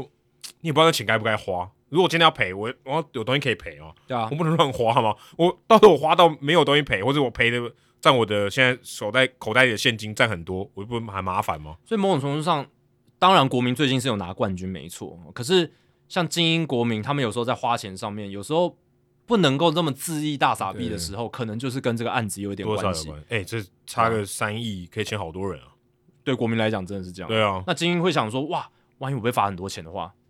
那我搞不好，我财务会困难。对啊，我如果现在签了一张大约，有没有？我五年后如果要缴罚金，嗯哇塞，那我那张大约再加上去，那不是受不了？对，不过 Mason 至少没有什么付不出钱，像 Bally Sports 的问题。对，Ma- 哦 Mason 是经营的很好，就是对他他他们的订户是非常非常多对，他们算是我们之前不是有提到有一批是比较不健康、已经破产的有线电视，但 Mason 啦、Yes 啦、SNY 啦，而且精英队，你看啊他 Ma 还有经营 Mason，当然还有大部分他相对比较多的股份，对啊还，有转播权已经自己进去。对进进来的蛮多的，所以我们刚我刚刚讲那几个就是 Mason、SNY 啦，然后呃 Yes 这些、嗯 Nathan， Marky 这些都算还蛮健康比较健的康有线电视这些地方运动频道这样子，嗯，所以这个财务上至少还 Mason 本身是还好，嗯精英队可能比较辛苦一点点。对啊，精英队就是害怕到底他到底要花多少钱对来解决这件事情。对，那刚刚有提到说，哎、老板愿不愿意花钱？那其实我们也讨论过很多次说这个最近签长约，特别是教师队哦，这个十年合约，随便数都有三个人，然后对不对？Bogarts、Tatis Junior 跟另外一个谁，Manny Machado 呃 Manny Machado，三个哦，打个十年以上，非常夸张的合约，对不对？非常扯。费城人又签啊，Trey Turner 啊，对啊， Harper 啊，对啊，然后本对，就来两个，本来 Carlos Correa 应该也要签十年以上的，但没有。然后 Aaron Judge 也有 Aaron 对 Judge 也有，所以也有老板觉得说，哎、除了薪资上限以外，就是我们的 salary cap，但这个我觉得相对比较难，因为大联盟感觉就摆明就不想要这个，呃，球员工会摆明就不想同意这件事情对。那我们可不可以来限制这个长度？嗯，就哎、我我总额就是薪全部全队的薪资总额，我们没办法设上限，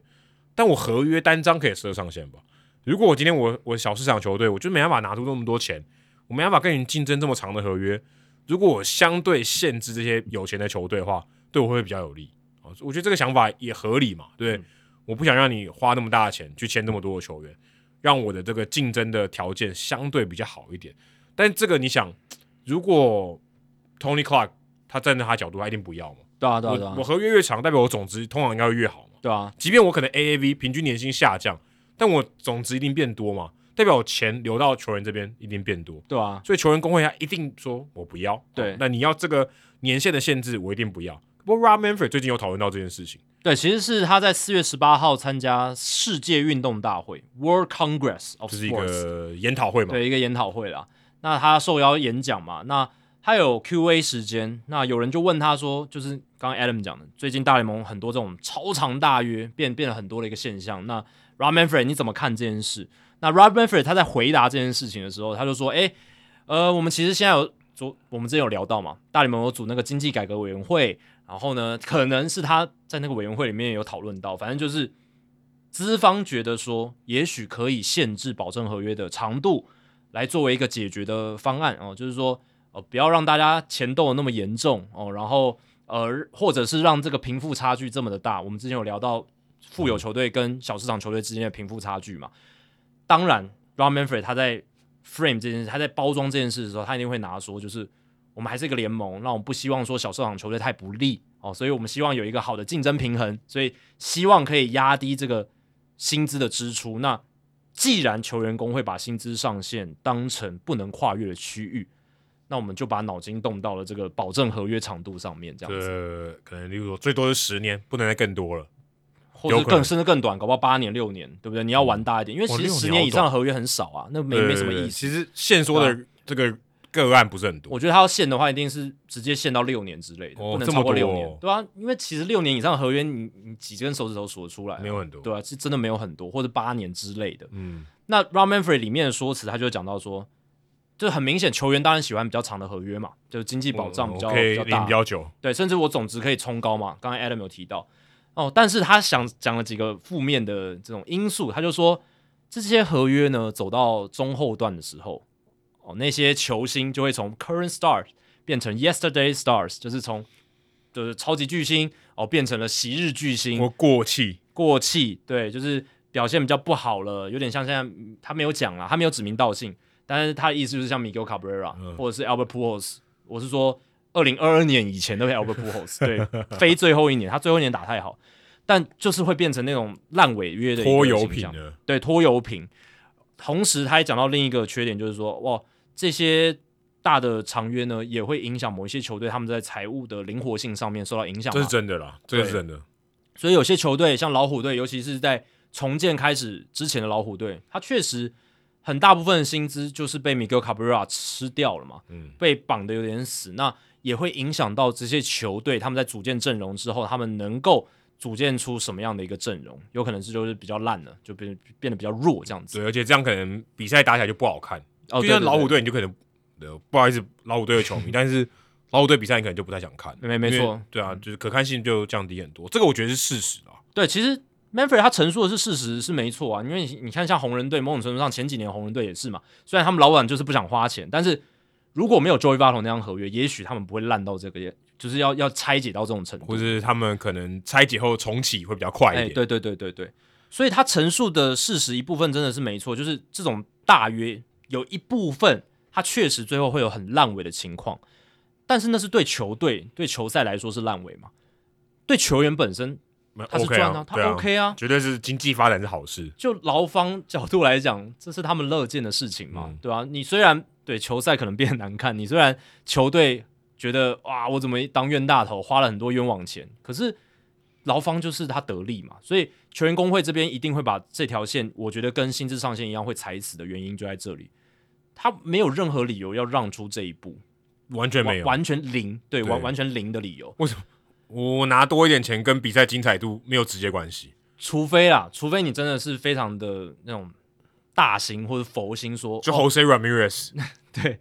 我为了诶球赛品质的更好，对不对？让小市场球队比较有喘息的空间。但是球员工会，我们也提到大联盟球员工会就不是会这样想的不会球员工不会会，嗯他们在这些项目上面他们是不会让步的。那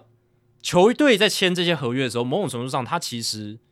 他也预期到了嘛。就球队经过这么多年，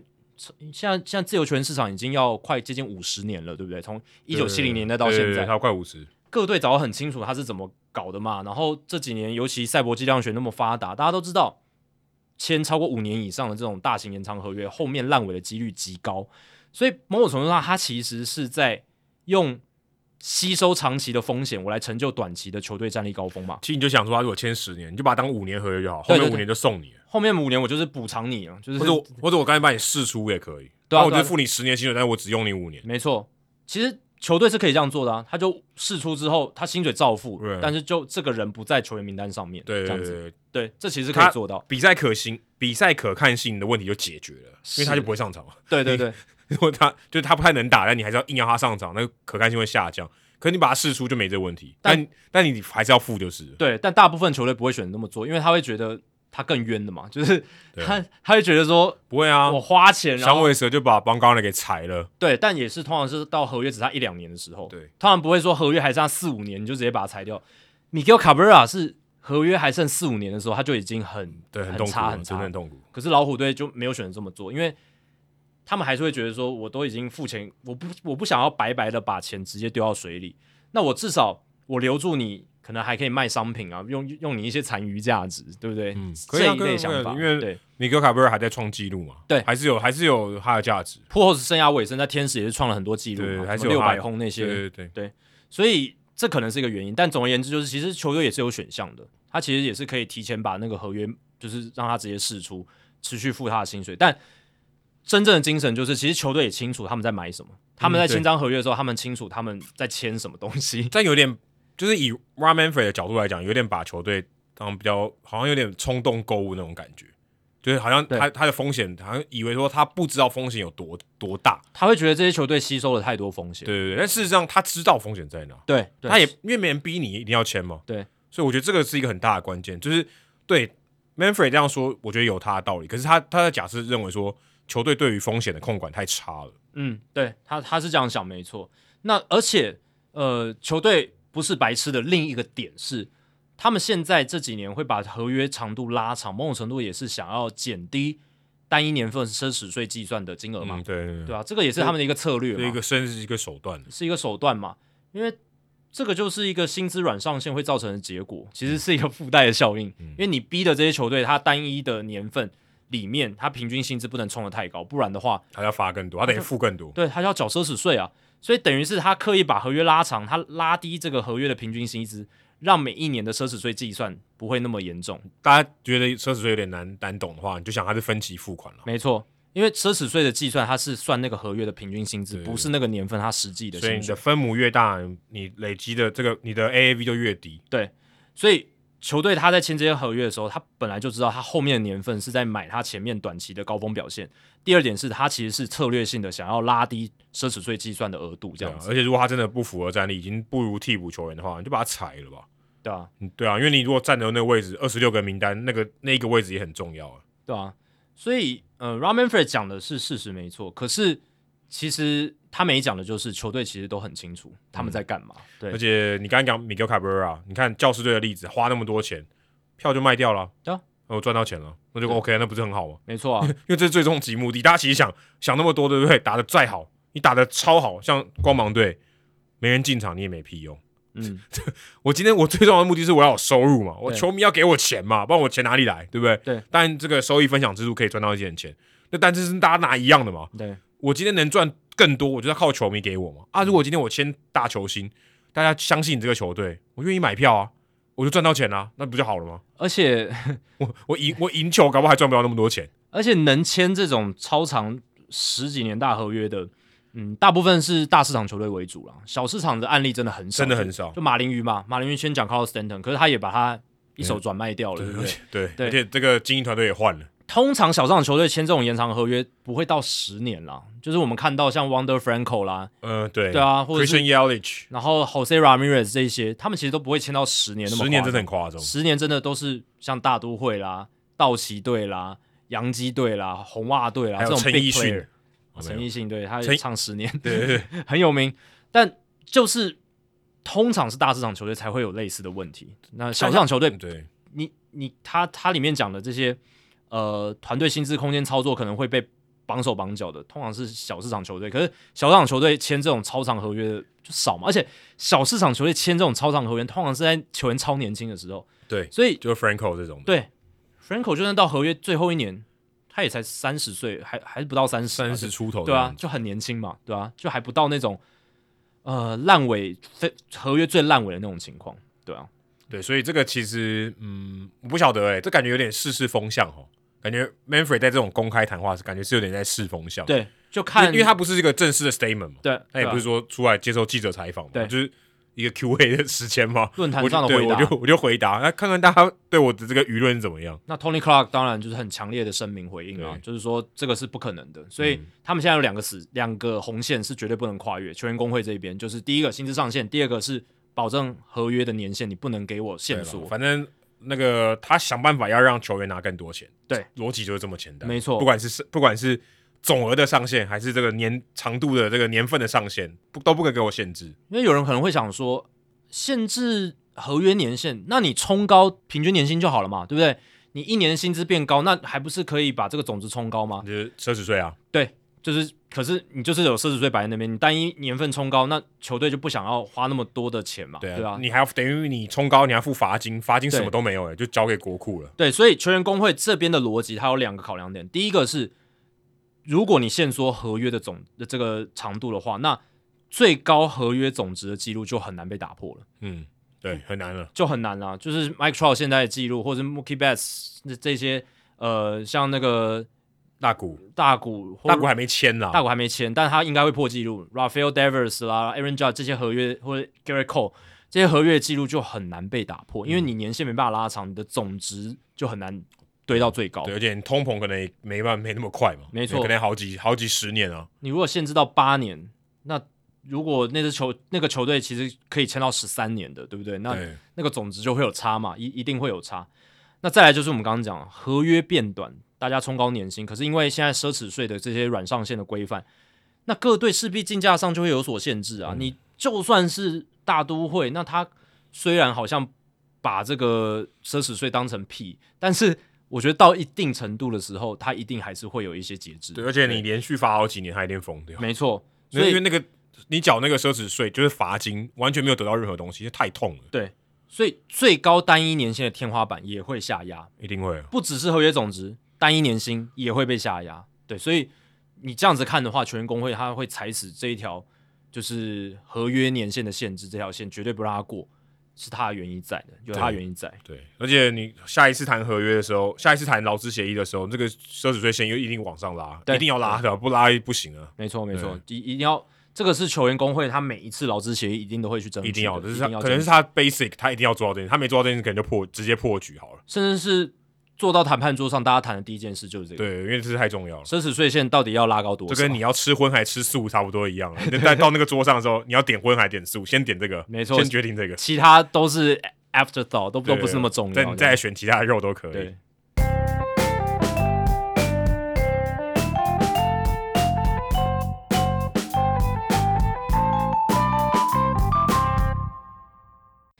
好，我们要来解答这个冷知识的答案哦。我们刚才的问题是说，两队哦，这个在一同一场比赛里面合计打出最多支全垒打的是多少支啊、哦因为在这个墨西哥赛，巨人跟教士队的比赛，总共两队打出了十一支的全垒打，但这不是最多的哦，嗯这个已经跟大家提示了，这不是最多，这不是记录。那史上呢最多的呢是十三支全垒打，对我超多十三，而且发生在最近诶、欸嗯，二零一九年的六月十号，哦，这一天，亚利桑那响尾蛇跟费城费城人在费城的主场 Citizens Bank Park 哦，两队打出十三支全垒打，响尾蛇队打出八支，费城人队打出五支，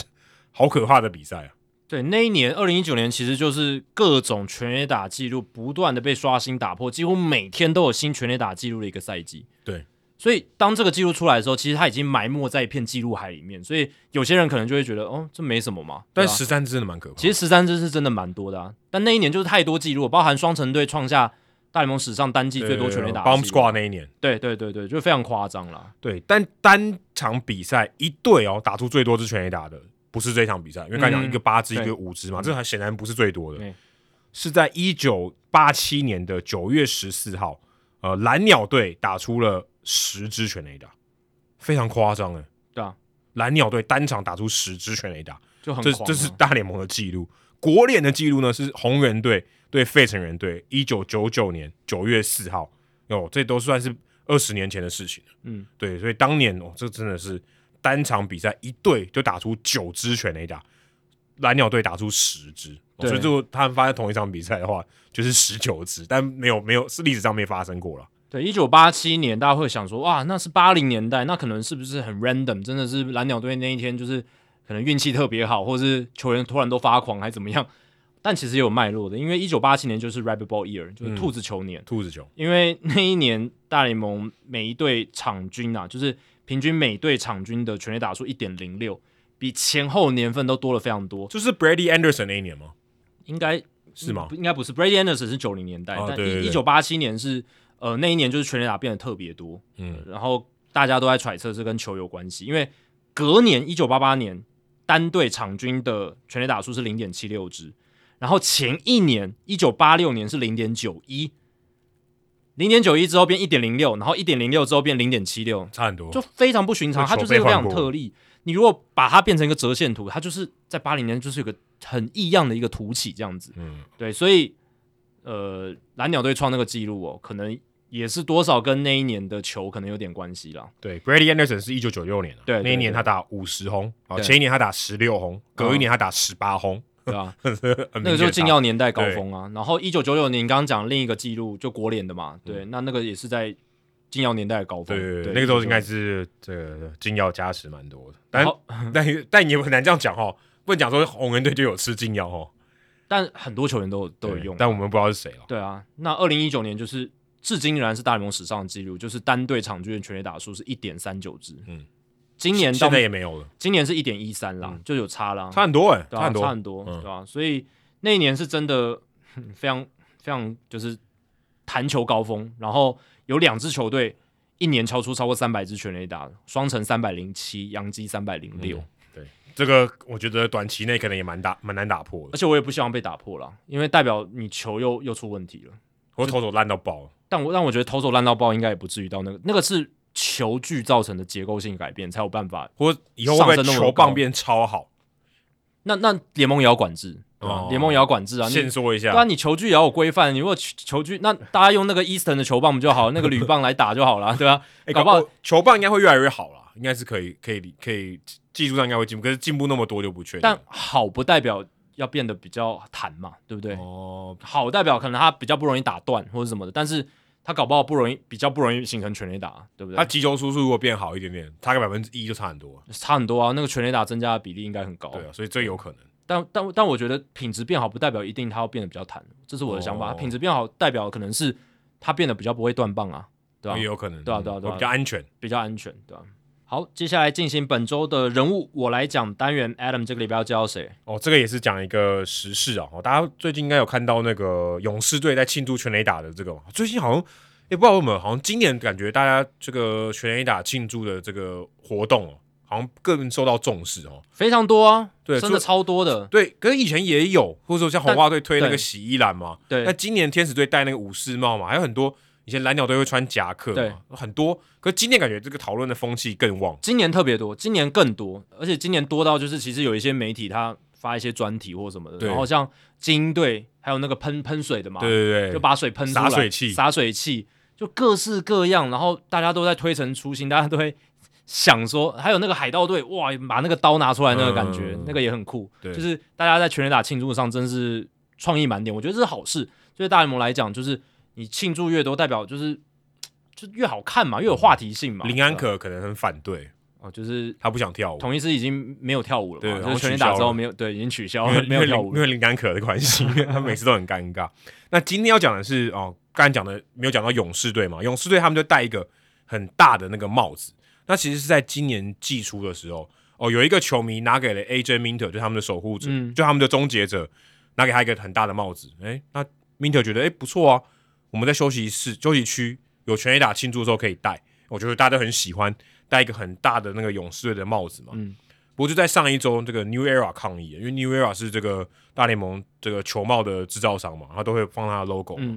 嗯，你这个球帽不是我家的、啊，人家会不会以为我有卖这个，对不对？这我完全看不懂。这个对纽约啊，我觉得这也是完全搞砸。他说，哎、你这个球帽是我，就是官方只跟我合作嘛，你这个不是我这个厂商的，所以你不能带。哦对我跟大联盟检举说你不能带，但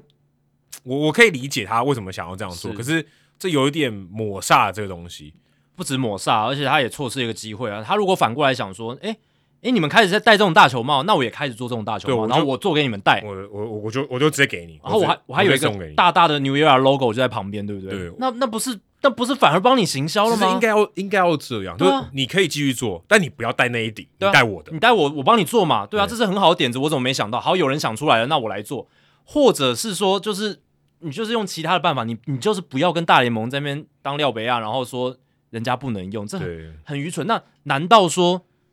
天使队的那个日本武士帽也不能戴了吗？因为他也是帽子。它也是帽子啊，对，然后对啊最近我看那个刚才讲墨西哥赛嘛，嗯他们也戴那个墨西哥帽，墨西哥帽哎那你不能戴吗拿掉。 牛仔帽也不能戴了吗？对对啊，然后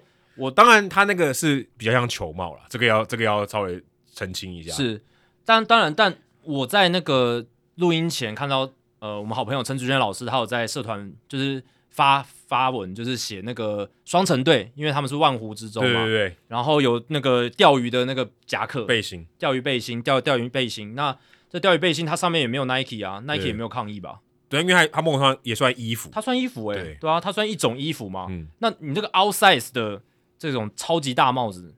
它看起来也不像球员会直接带到场上就的是东西啊。应该是不会误会啦，它看起来是个道具他啊，看的道具。但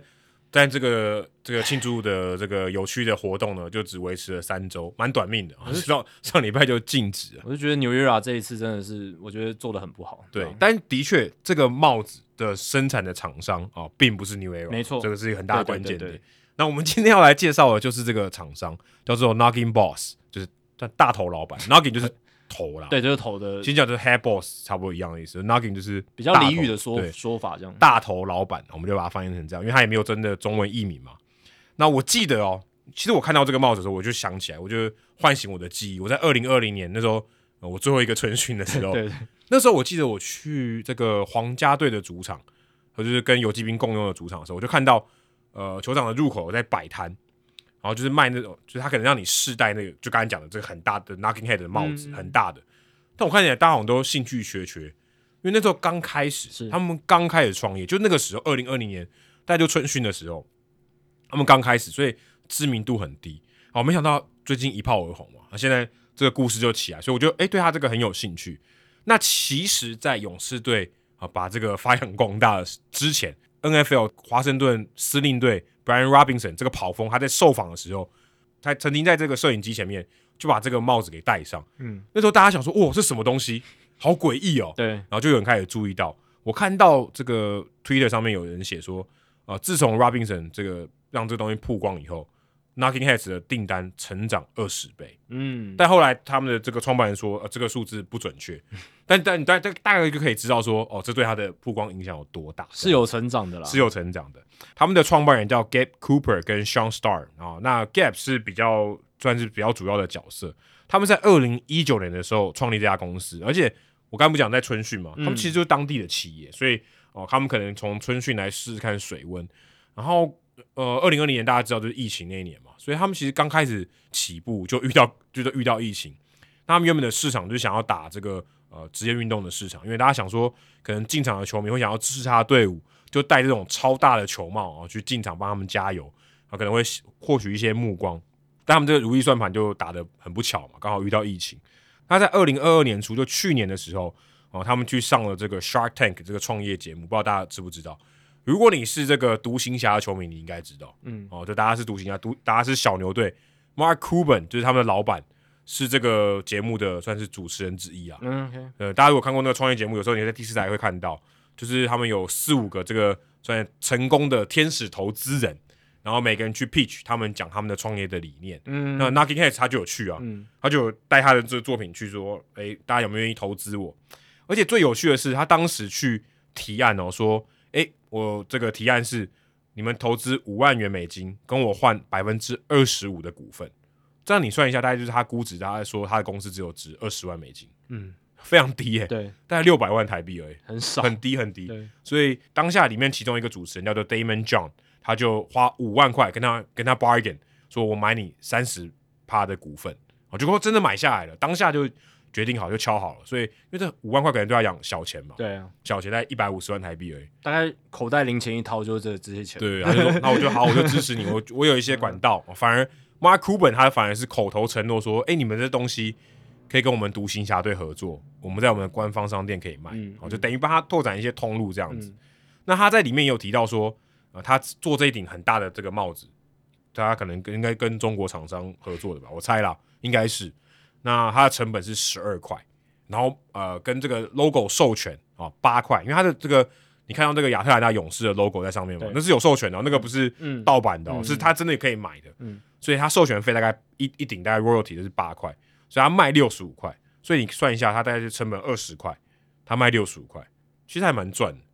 其实算蛮赚的。对啊，对啊，对啊，那有这成本大概只有三分之一而已，嗯，对他获利的能力是蛮好的，所以他们觉得哎、诶这个是不错的，对这个这个方这个创业的方式。其实我在想说，他这个东西他会卡死、啊，他的授权费就就一直卡在那嘛。嗯，他如果今天要去谈哦，这个都是他授权费，就是获利的能力就会变得很差，所以我觉得这个可能是一个问题。再来就是你刚才讲 New Era 也可以做哦，啊这哪有什么技术难度？这也不是什么专利吧？我只是把东西做大，你不能说做大只只有我能把它做大，比对如不说啊对？啊你做那么大，你做假设两倍大好对了，你做五三倍大好了，对啊，那我做三点五倍，对啊这算专利吗？你就应该不太可能侵害你的专利。对啊，对啊，对啊，所以我觉得怎么讲 n u r a 都可以拿来自己做，对，所以我也不懂，但是他就是他可能觉得说啊，有人做了，我如果抄袭他，好像有点有失大品牌的格格调。局对，对有点那种有点 low 的感觉，对，所以这就是这样。然后最近我看到 Knocking Heads 他也跟这个 NASCAR 有合作，嗯所以等于他们呃这些车手啊颁奖上凸台的时候也可以戴那个帽子，是对，也可能这个这个帽子也可以变成说是赛车迷或者球迷他们进场的时候可以戴的。 对，只是我想说，这个实际的应用场景其实非常不理 想。因为会挡到后面的观众 嘛，对啊，你对如啊果你如果戴那个后面的会哇，会屌喜啊，会会很生气耶。对，对啊因为你如果坐在那边你要戴，因为你不戴，那你干嘛买呢？而且你不带的话，如果位置稍微挤一点，你要放也很，你会打扰到旁边的不观众。对，如果你对啊买了那帽子你不戴，那你买干嘛呢？就没有意义、或者啊你，戴进场要干嘛呢？对啊吧、所以我就想说，这个好像应用场景有点有点尴尬哦。稍微尴尬，但稍微你尴尬最好的曝光就是刚才讲说，像勇士队他们庆祝的时候，对啊哦，我说可以每一场来卖，就是卖这个实战用的被嗯带过的，那、也不错。这个比较像是你有夺冠游行的时候，哎、你可以带这种东西，对不对？就很适合，哦对吧、就是游行或嘉年华会带这样子一个东西，观赏比赛我觉得比较不适合啦。对，就是对你就想说，他如果到现场要带这个，以球迷的角度来讲，实际的应用的情况不是很好，不是很好，所以对我也很好奇他为什么会赚，怎么赚钱，就这个东西实用性蛮低的。数量卖的应该不会到特别特别多了。对，我看他一开始说他在上这个 Shark Tank 的时候，他说他们大概总共才卖三万美金的营收，哦，其实超低的其实很低，对啊比，台北市一棒球场估这个募资还少。所以符合我们刚刚所讨论的一个状况。对，但他后来不错，他现在估值已经超过一个 million 了， ，OK OK，就是他有赚钱，有赚到就钱。有一些名气了吧，就是有一些对曝光，更多的曝光这对，样子。可能他可以，也许他可以摆脱我们刚才说的那些情境啊，就不一定要在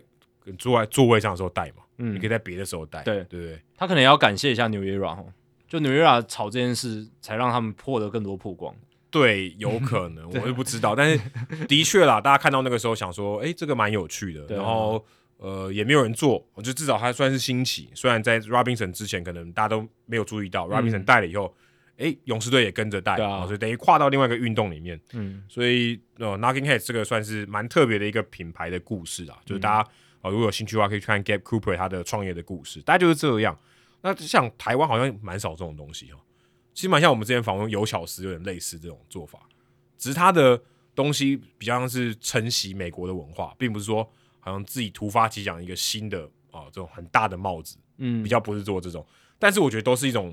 算是运动文化或是这种周边商品的一个延伸。对，然后你可以创造一些话题，这样子。我觉得，呃，我看到 Knocking Heads 的的这个故事哦，是让我想到这些东西。对啊。但现在台湾球团在商品设计上也越来越多元了啦，我觉得这是好事，就是取经嘛，就是很多不管是日本职棒的球团、美国职棒的球团，他们有些创意设计什么样的商品，那哪一些是台湾人可能会买的？我现在发现球团他们也开始做越来越多种的项目，对对对，所以我觉得这都是好事。像应援毛巾这种东西，就是很明显就是从日本职棒传过来的嘛。然后那个欧洲足球有很多毛巾啊，对啊对啊，只是有一些毛巾是拿来甩的，那像日本职棒他们是拿来展示出来的对嘛，对然后对这样子去摆动它，不对？然他后们也像对啊行动海报，对对就对是可以对收起来的海报。对对对对对。那这个就是我觉得还不错嘛。那现在台湾球迷其实也很习惯带着球员的毛巾到现场嗯啊，然后球员上场都是展开来，其实对转播单位也很好，因为镜头很好带，画面很好看，对，所以没这错这都是还不错的，就是商品的种种类跟项目，哦，希望可以越来越多元。嗯，对这这个样是身材好的一个方式啊，很重对要。啊，对啊，对啊，好，接下来数据单元，我居然你要聊这个、哦，对啊，稍微聊一下。我在 在那个在社团贴文的时候，那个那个贴文还引起蛮大的回响。对，因为这个后来成为话题嘛，就是道奇队很多球员陪产假这件事情。那当然，陪产假在这一个大联盟球季第一个月很夯，因为我们的我国旅美好手张玉成也请陪产假，这样但他是视讯赔偿，对他没有回国啦，因为如果要回国的话，至少要一个礼拜比较比较合理啦，因为你光搭飞机就要两天，他这个陪产假最多只有三天，那最少你要休一天，但最多就三天。那你如果这三天基本上你如果要回台湾，你就都用来搭飞机，这不可能，嗯对吧、以张玉成职业运动员的角度来讲，这是不可能，所以最后只能用视讯的方式这样子。但道奇队这边有非常多人陪产假，从四月十八号开始，道奇接续哦，有五名球员被放入陪产假的名单，最早从 Mookie Betts 开始，Evan Phillips 接棒，然后还有 Bruce Star Gradero、Max Muncy、后援投手 Caleb Ferguson，然后都进入到这个陪产假的名单。二十六个人有五个人进去，也太多了吧？这个蛮夸张的，老实讲，对这个数量真的很多，待会儿就来聊一下到底有多夸张。那其实大联盟陪产假这个东西是蛮新的一个产物，哦，是吗？它是从二零一一年才有的，哦，到现在为止也才十二12年的历史，就是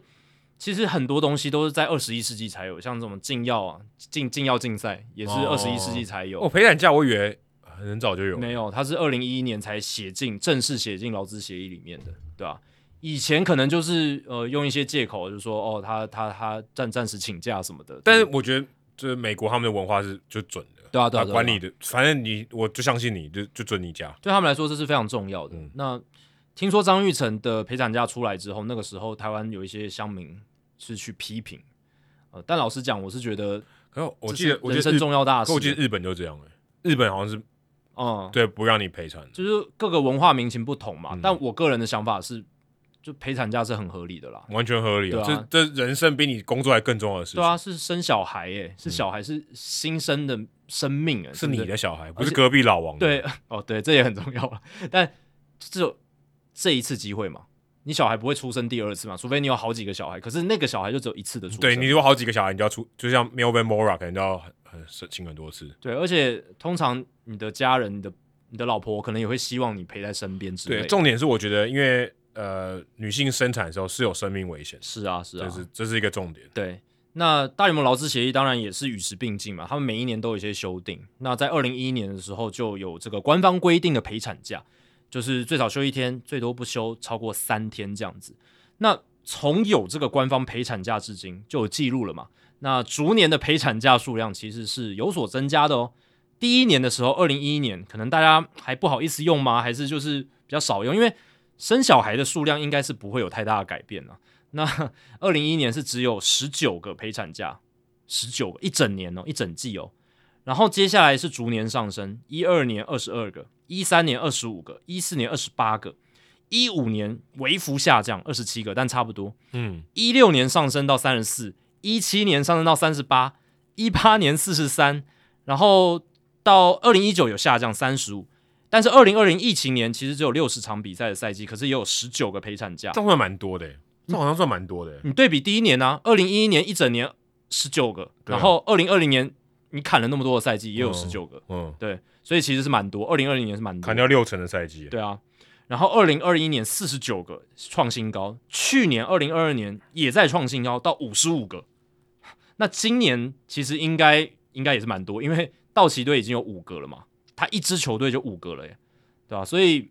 然后再加上张玉而且重成，一周内欸，对啊，这很夸张。我们球季现在才进行一个月嘛不，是代表说那一段时间他老婆都受孕，这些老婆都受孕了，哎，对啊，对啊，对啊，对因啊，为这个是可以推算，因为每个人这个怀孕的期间是一样对长，啊那，怀胎九月嘛，呃不是说一样长，就是差不多长。差不多都是怀胎九月，对吧、啊所以，呃，这个官方陪产假逐年的数量增加，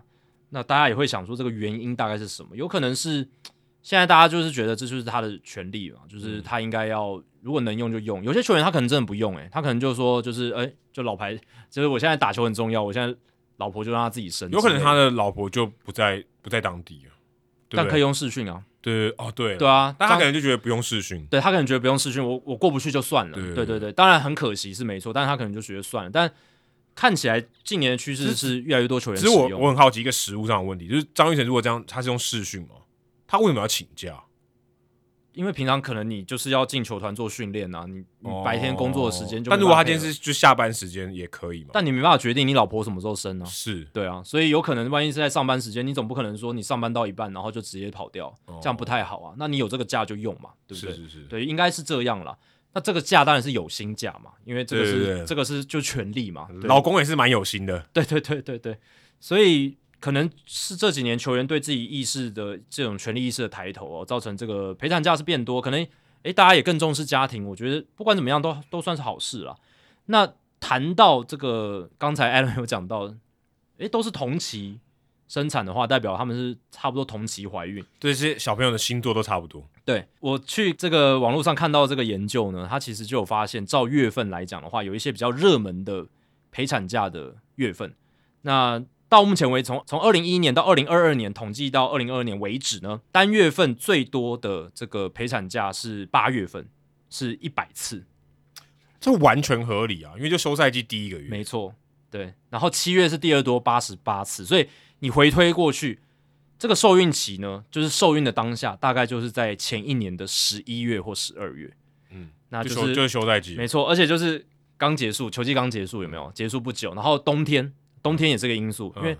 冬天要盖要盖在被子里面，要盖被子，要在被窝里面这样子嗯，然后可能又有比较多假期嘛，对，圣圣圣诞节连假、感恩节这些东西，嗯就跟对刚刚听众讲的说纯闲聊一样， 哎，对对对，所以你如果去看美国，一般就不管是不是棒球员，一般人的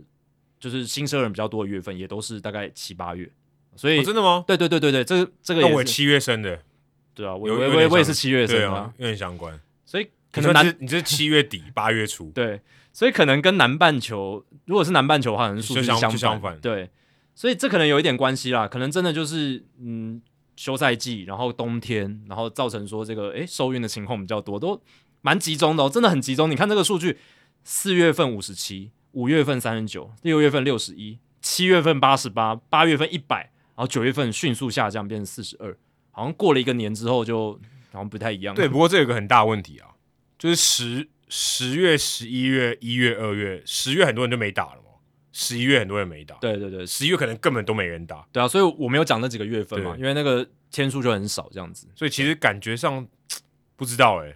但因为其实差距没有到非常的离谱哦。但我觉得四五月跟七八月就差很多啊，就就哦差的非常非常多啊，对啊，所以这个七八月份就是真的呃蛮热门的哦、这种陪产假的时间。所以你看，我们现在在四月份就已经这么多陪产假了，到七八月份还有的看，就是哎、大家可这玩以观察一下 fantasy 的人会很困扰哎、还好吧，就少三天哦。但如果你玩单周的话，如果是对啊单你周玩 head to 单 head，少三而且天还很多，重点是你刚才那些人 m o n c y 跟 Mookie Betts 很重要哎、很强啊，都是都是明星球员这，差很你差两场差很多，总共一天一直一一个月。一个礼拜的话，总共一周也不过就七场，最多七场哎、你 对差两场差很多哎、对，就是对，等于就他差相蛮多当于你轮休哎、哦轮、休两场很多哎、其实是蛮多的。对对啊，而且他打者嘛，投手就算了，如果你是玩整年 roto，那那还好。对 roto 可能还好，因为他就对是会轮休，对，但但单周 head to head 就就影响很大而。且是主将， 对，对 Mookie Betts 肯定是主将哦、嗯，那这一份数据里面还有就是呃，单一球队一年里面最多的次数，那是二零二二年的洋基队啊、呃去年洋基队五五五个五个陪产假，然后二零二一年勇士队并列也有五个。哇，而且那二零二一勇士还封王哎、啊、对啊，那你看哦，大家有没有哎听这到、五个、欸？所以之前单一年份的记录是五个，那道奇队在球季第一个月就已经平记录了，那是一周就五个，对啊，所以这是非常非常奇特的一个现象，就就是科学无法解释。嗯，或者对啊，不知道为什么还是搞不好道科学可以解释，道奇队那些球员不约而同哦，都都在那个时候 哦都约女生不约儿 童，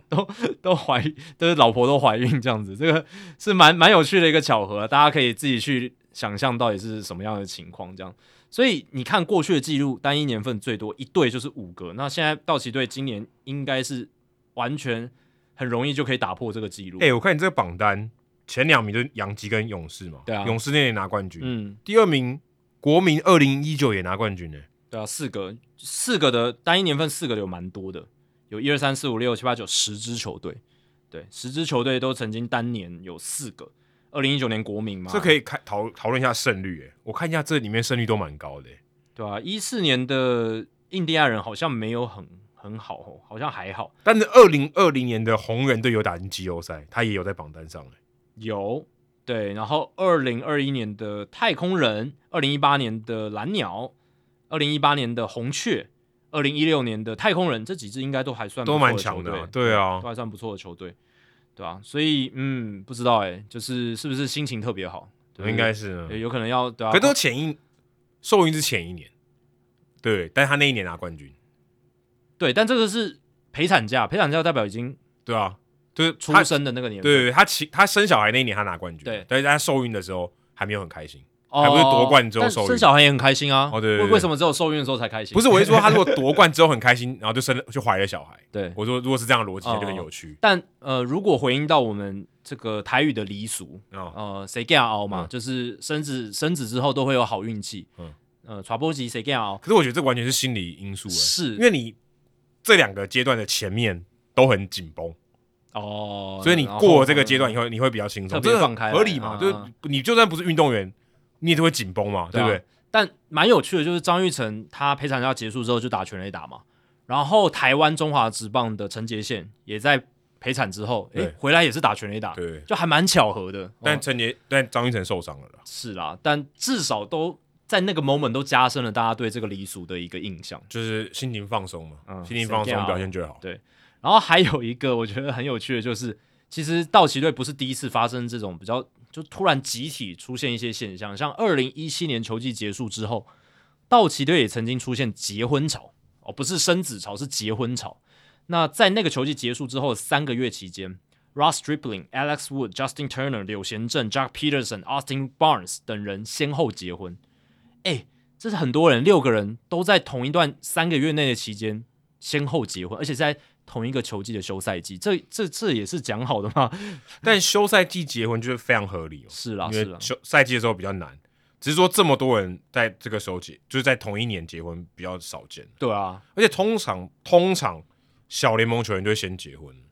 嗯通常嗯嗯通常这些球员在小联盟的时候就会结就会结婚了嗯因为很多比较晚上大联盟，或者一般正常上大联盟，就是二十四、二十五、二十六岁，他可能在小联盟时期就已经结婚了，对，因为他需要呃一些寄托，对对对对，对嗯像张玉成也是嘛，他也不是上大联盟才结婚的，也算是比较年轻的时候就结婚，以现在现代社会标对对，准比以较这年个轻以，台湾人的标准来讲，所以对啊像这样子说都上大联盟以后才结婚的，这也是蛮少见的，相对是比较少见哦，对啊，因为这些人都是大联盟球员才才结婚的，而且你看，像 Justin Turner，二零一七年他年蛮纪老也的不小了，年纪也不小了。然后，对啊，当然你说 Stripling 啊，然后 Peterson、Barnes 那时候都算年轻啦，但柳贤镇呢，也也有一定年纪了，可能有团购吧，哦只哦对啊婚纱什么婚团购哦比较便宜，对，一起报名但他什么们的。差他们差这点钱 吗？对啊，我是应该不不知差道。对啊，而且应该他们结婚的期，就是真正结婚的日期还是有一些不一样。哦，那个他们还好不用包红包，嗯，包红包那段时间蛮失血蛮大的，哦对啊，美美国没有这样的文 化，美美国对没有，美国美国好没像有送家电比较多，呃，就送那种结婚礼物这对样子。对对对。好，以上就是《h i t 大联盟》第三百一十九集的全部内容。如果大家喜欢我们节目的话，请千万记得不要推荐给你的朋友，因为这样做的话，你很快就会变成朋友里面最懂大联盟的那个人了。你朋友没有听到《h i t 大联盟》，大联盟的知识就会越来越跟不上你。假如你有任何棒球相关的问题，我们的听众信箱随时欢迎来信，你可以在节目叙述和我们的官网 h i t mlb.com 上面找到。那如果你留下你的回信信箱的话，我们有机会啊，也会用写信的方式先回复你。还有，别忘记到 Apple Podcast、Spotify 给我们五星评价跟留言回馈，让我们可以做得更好，也让还没有听过《Hito 大联盟》的朋友可以更快的认识我们。如果你写的不错的话，我们也会在节目开头中念出来，分享给大家哦。今天节目就到这里，谢谢大家，拜拜。拜拜。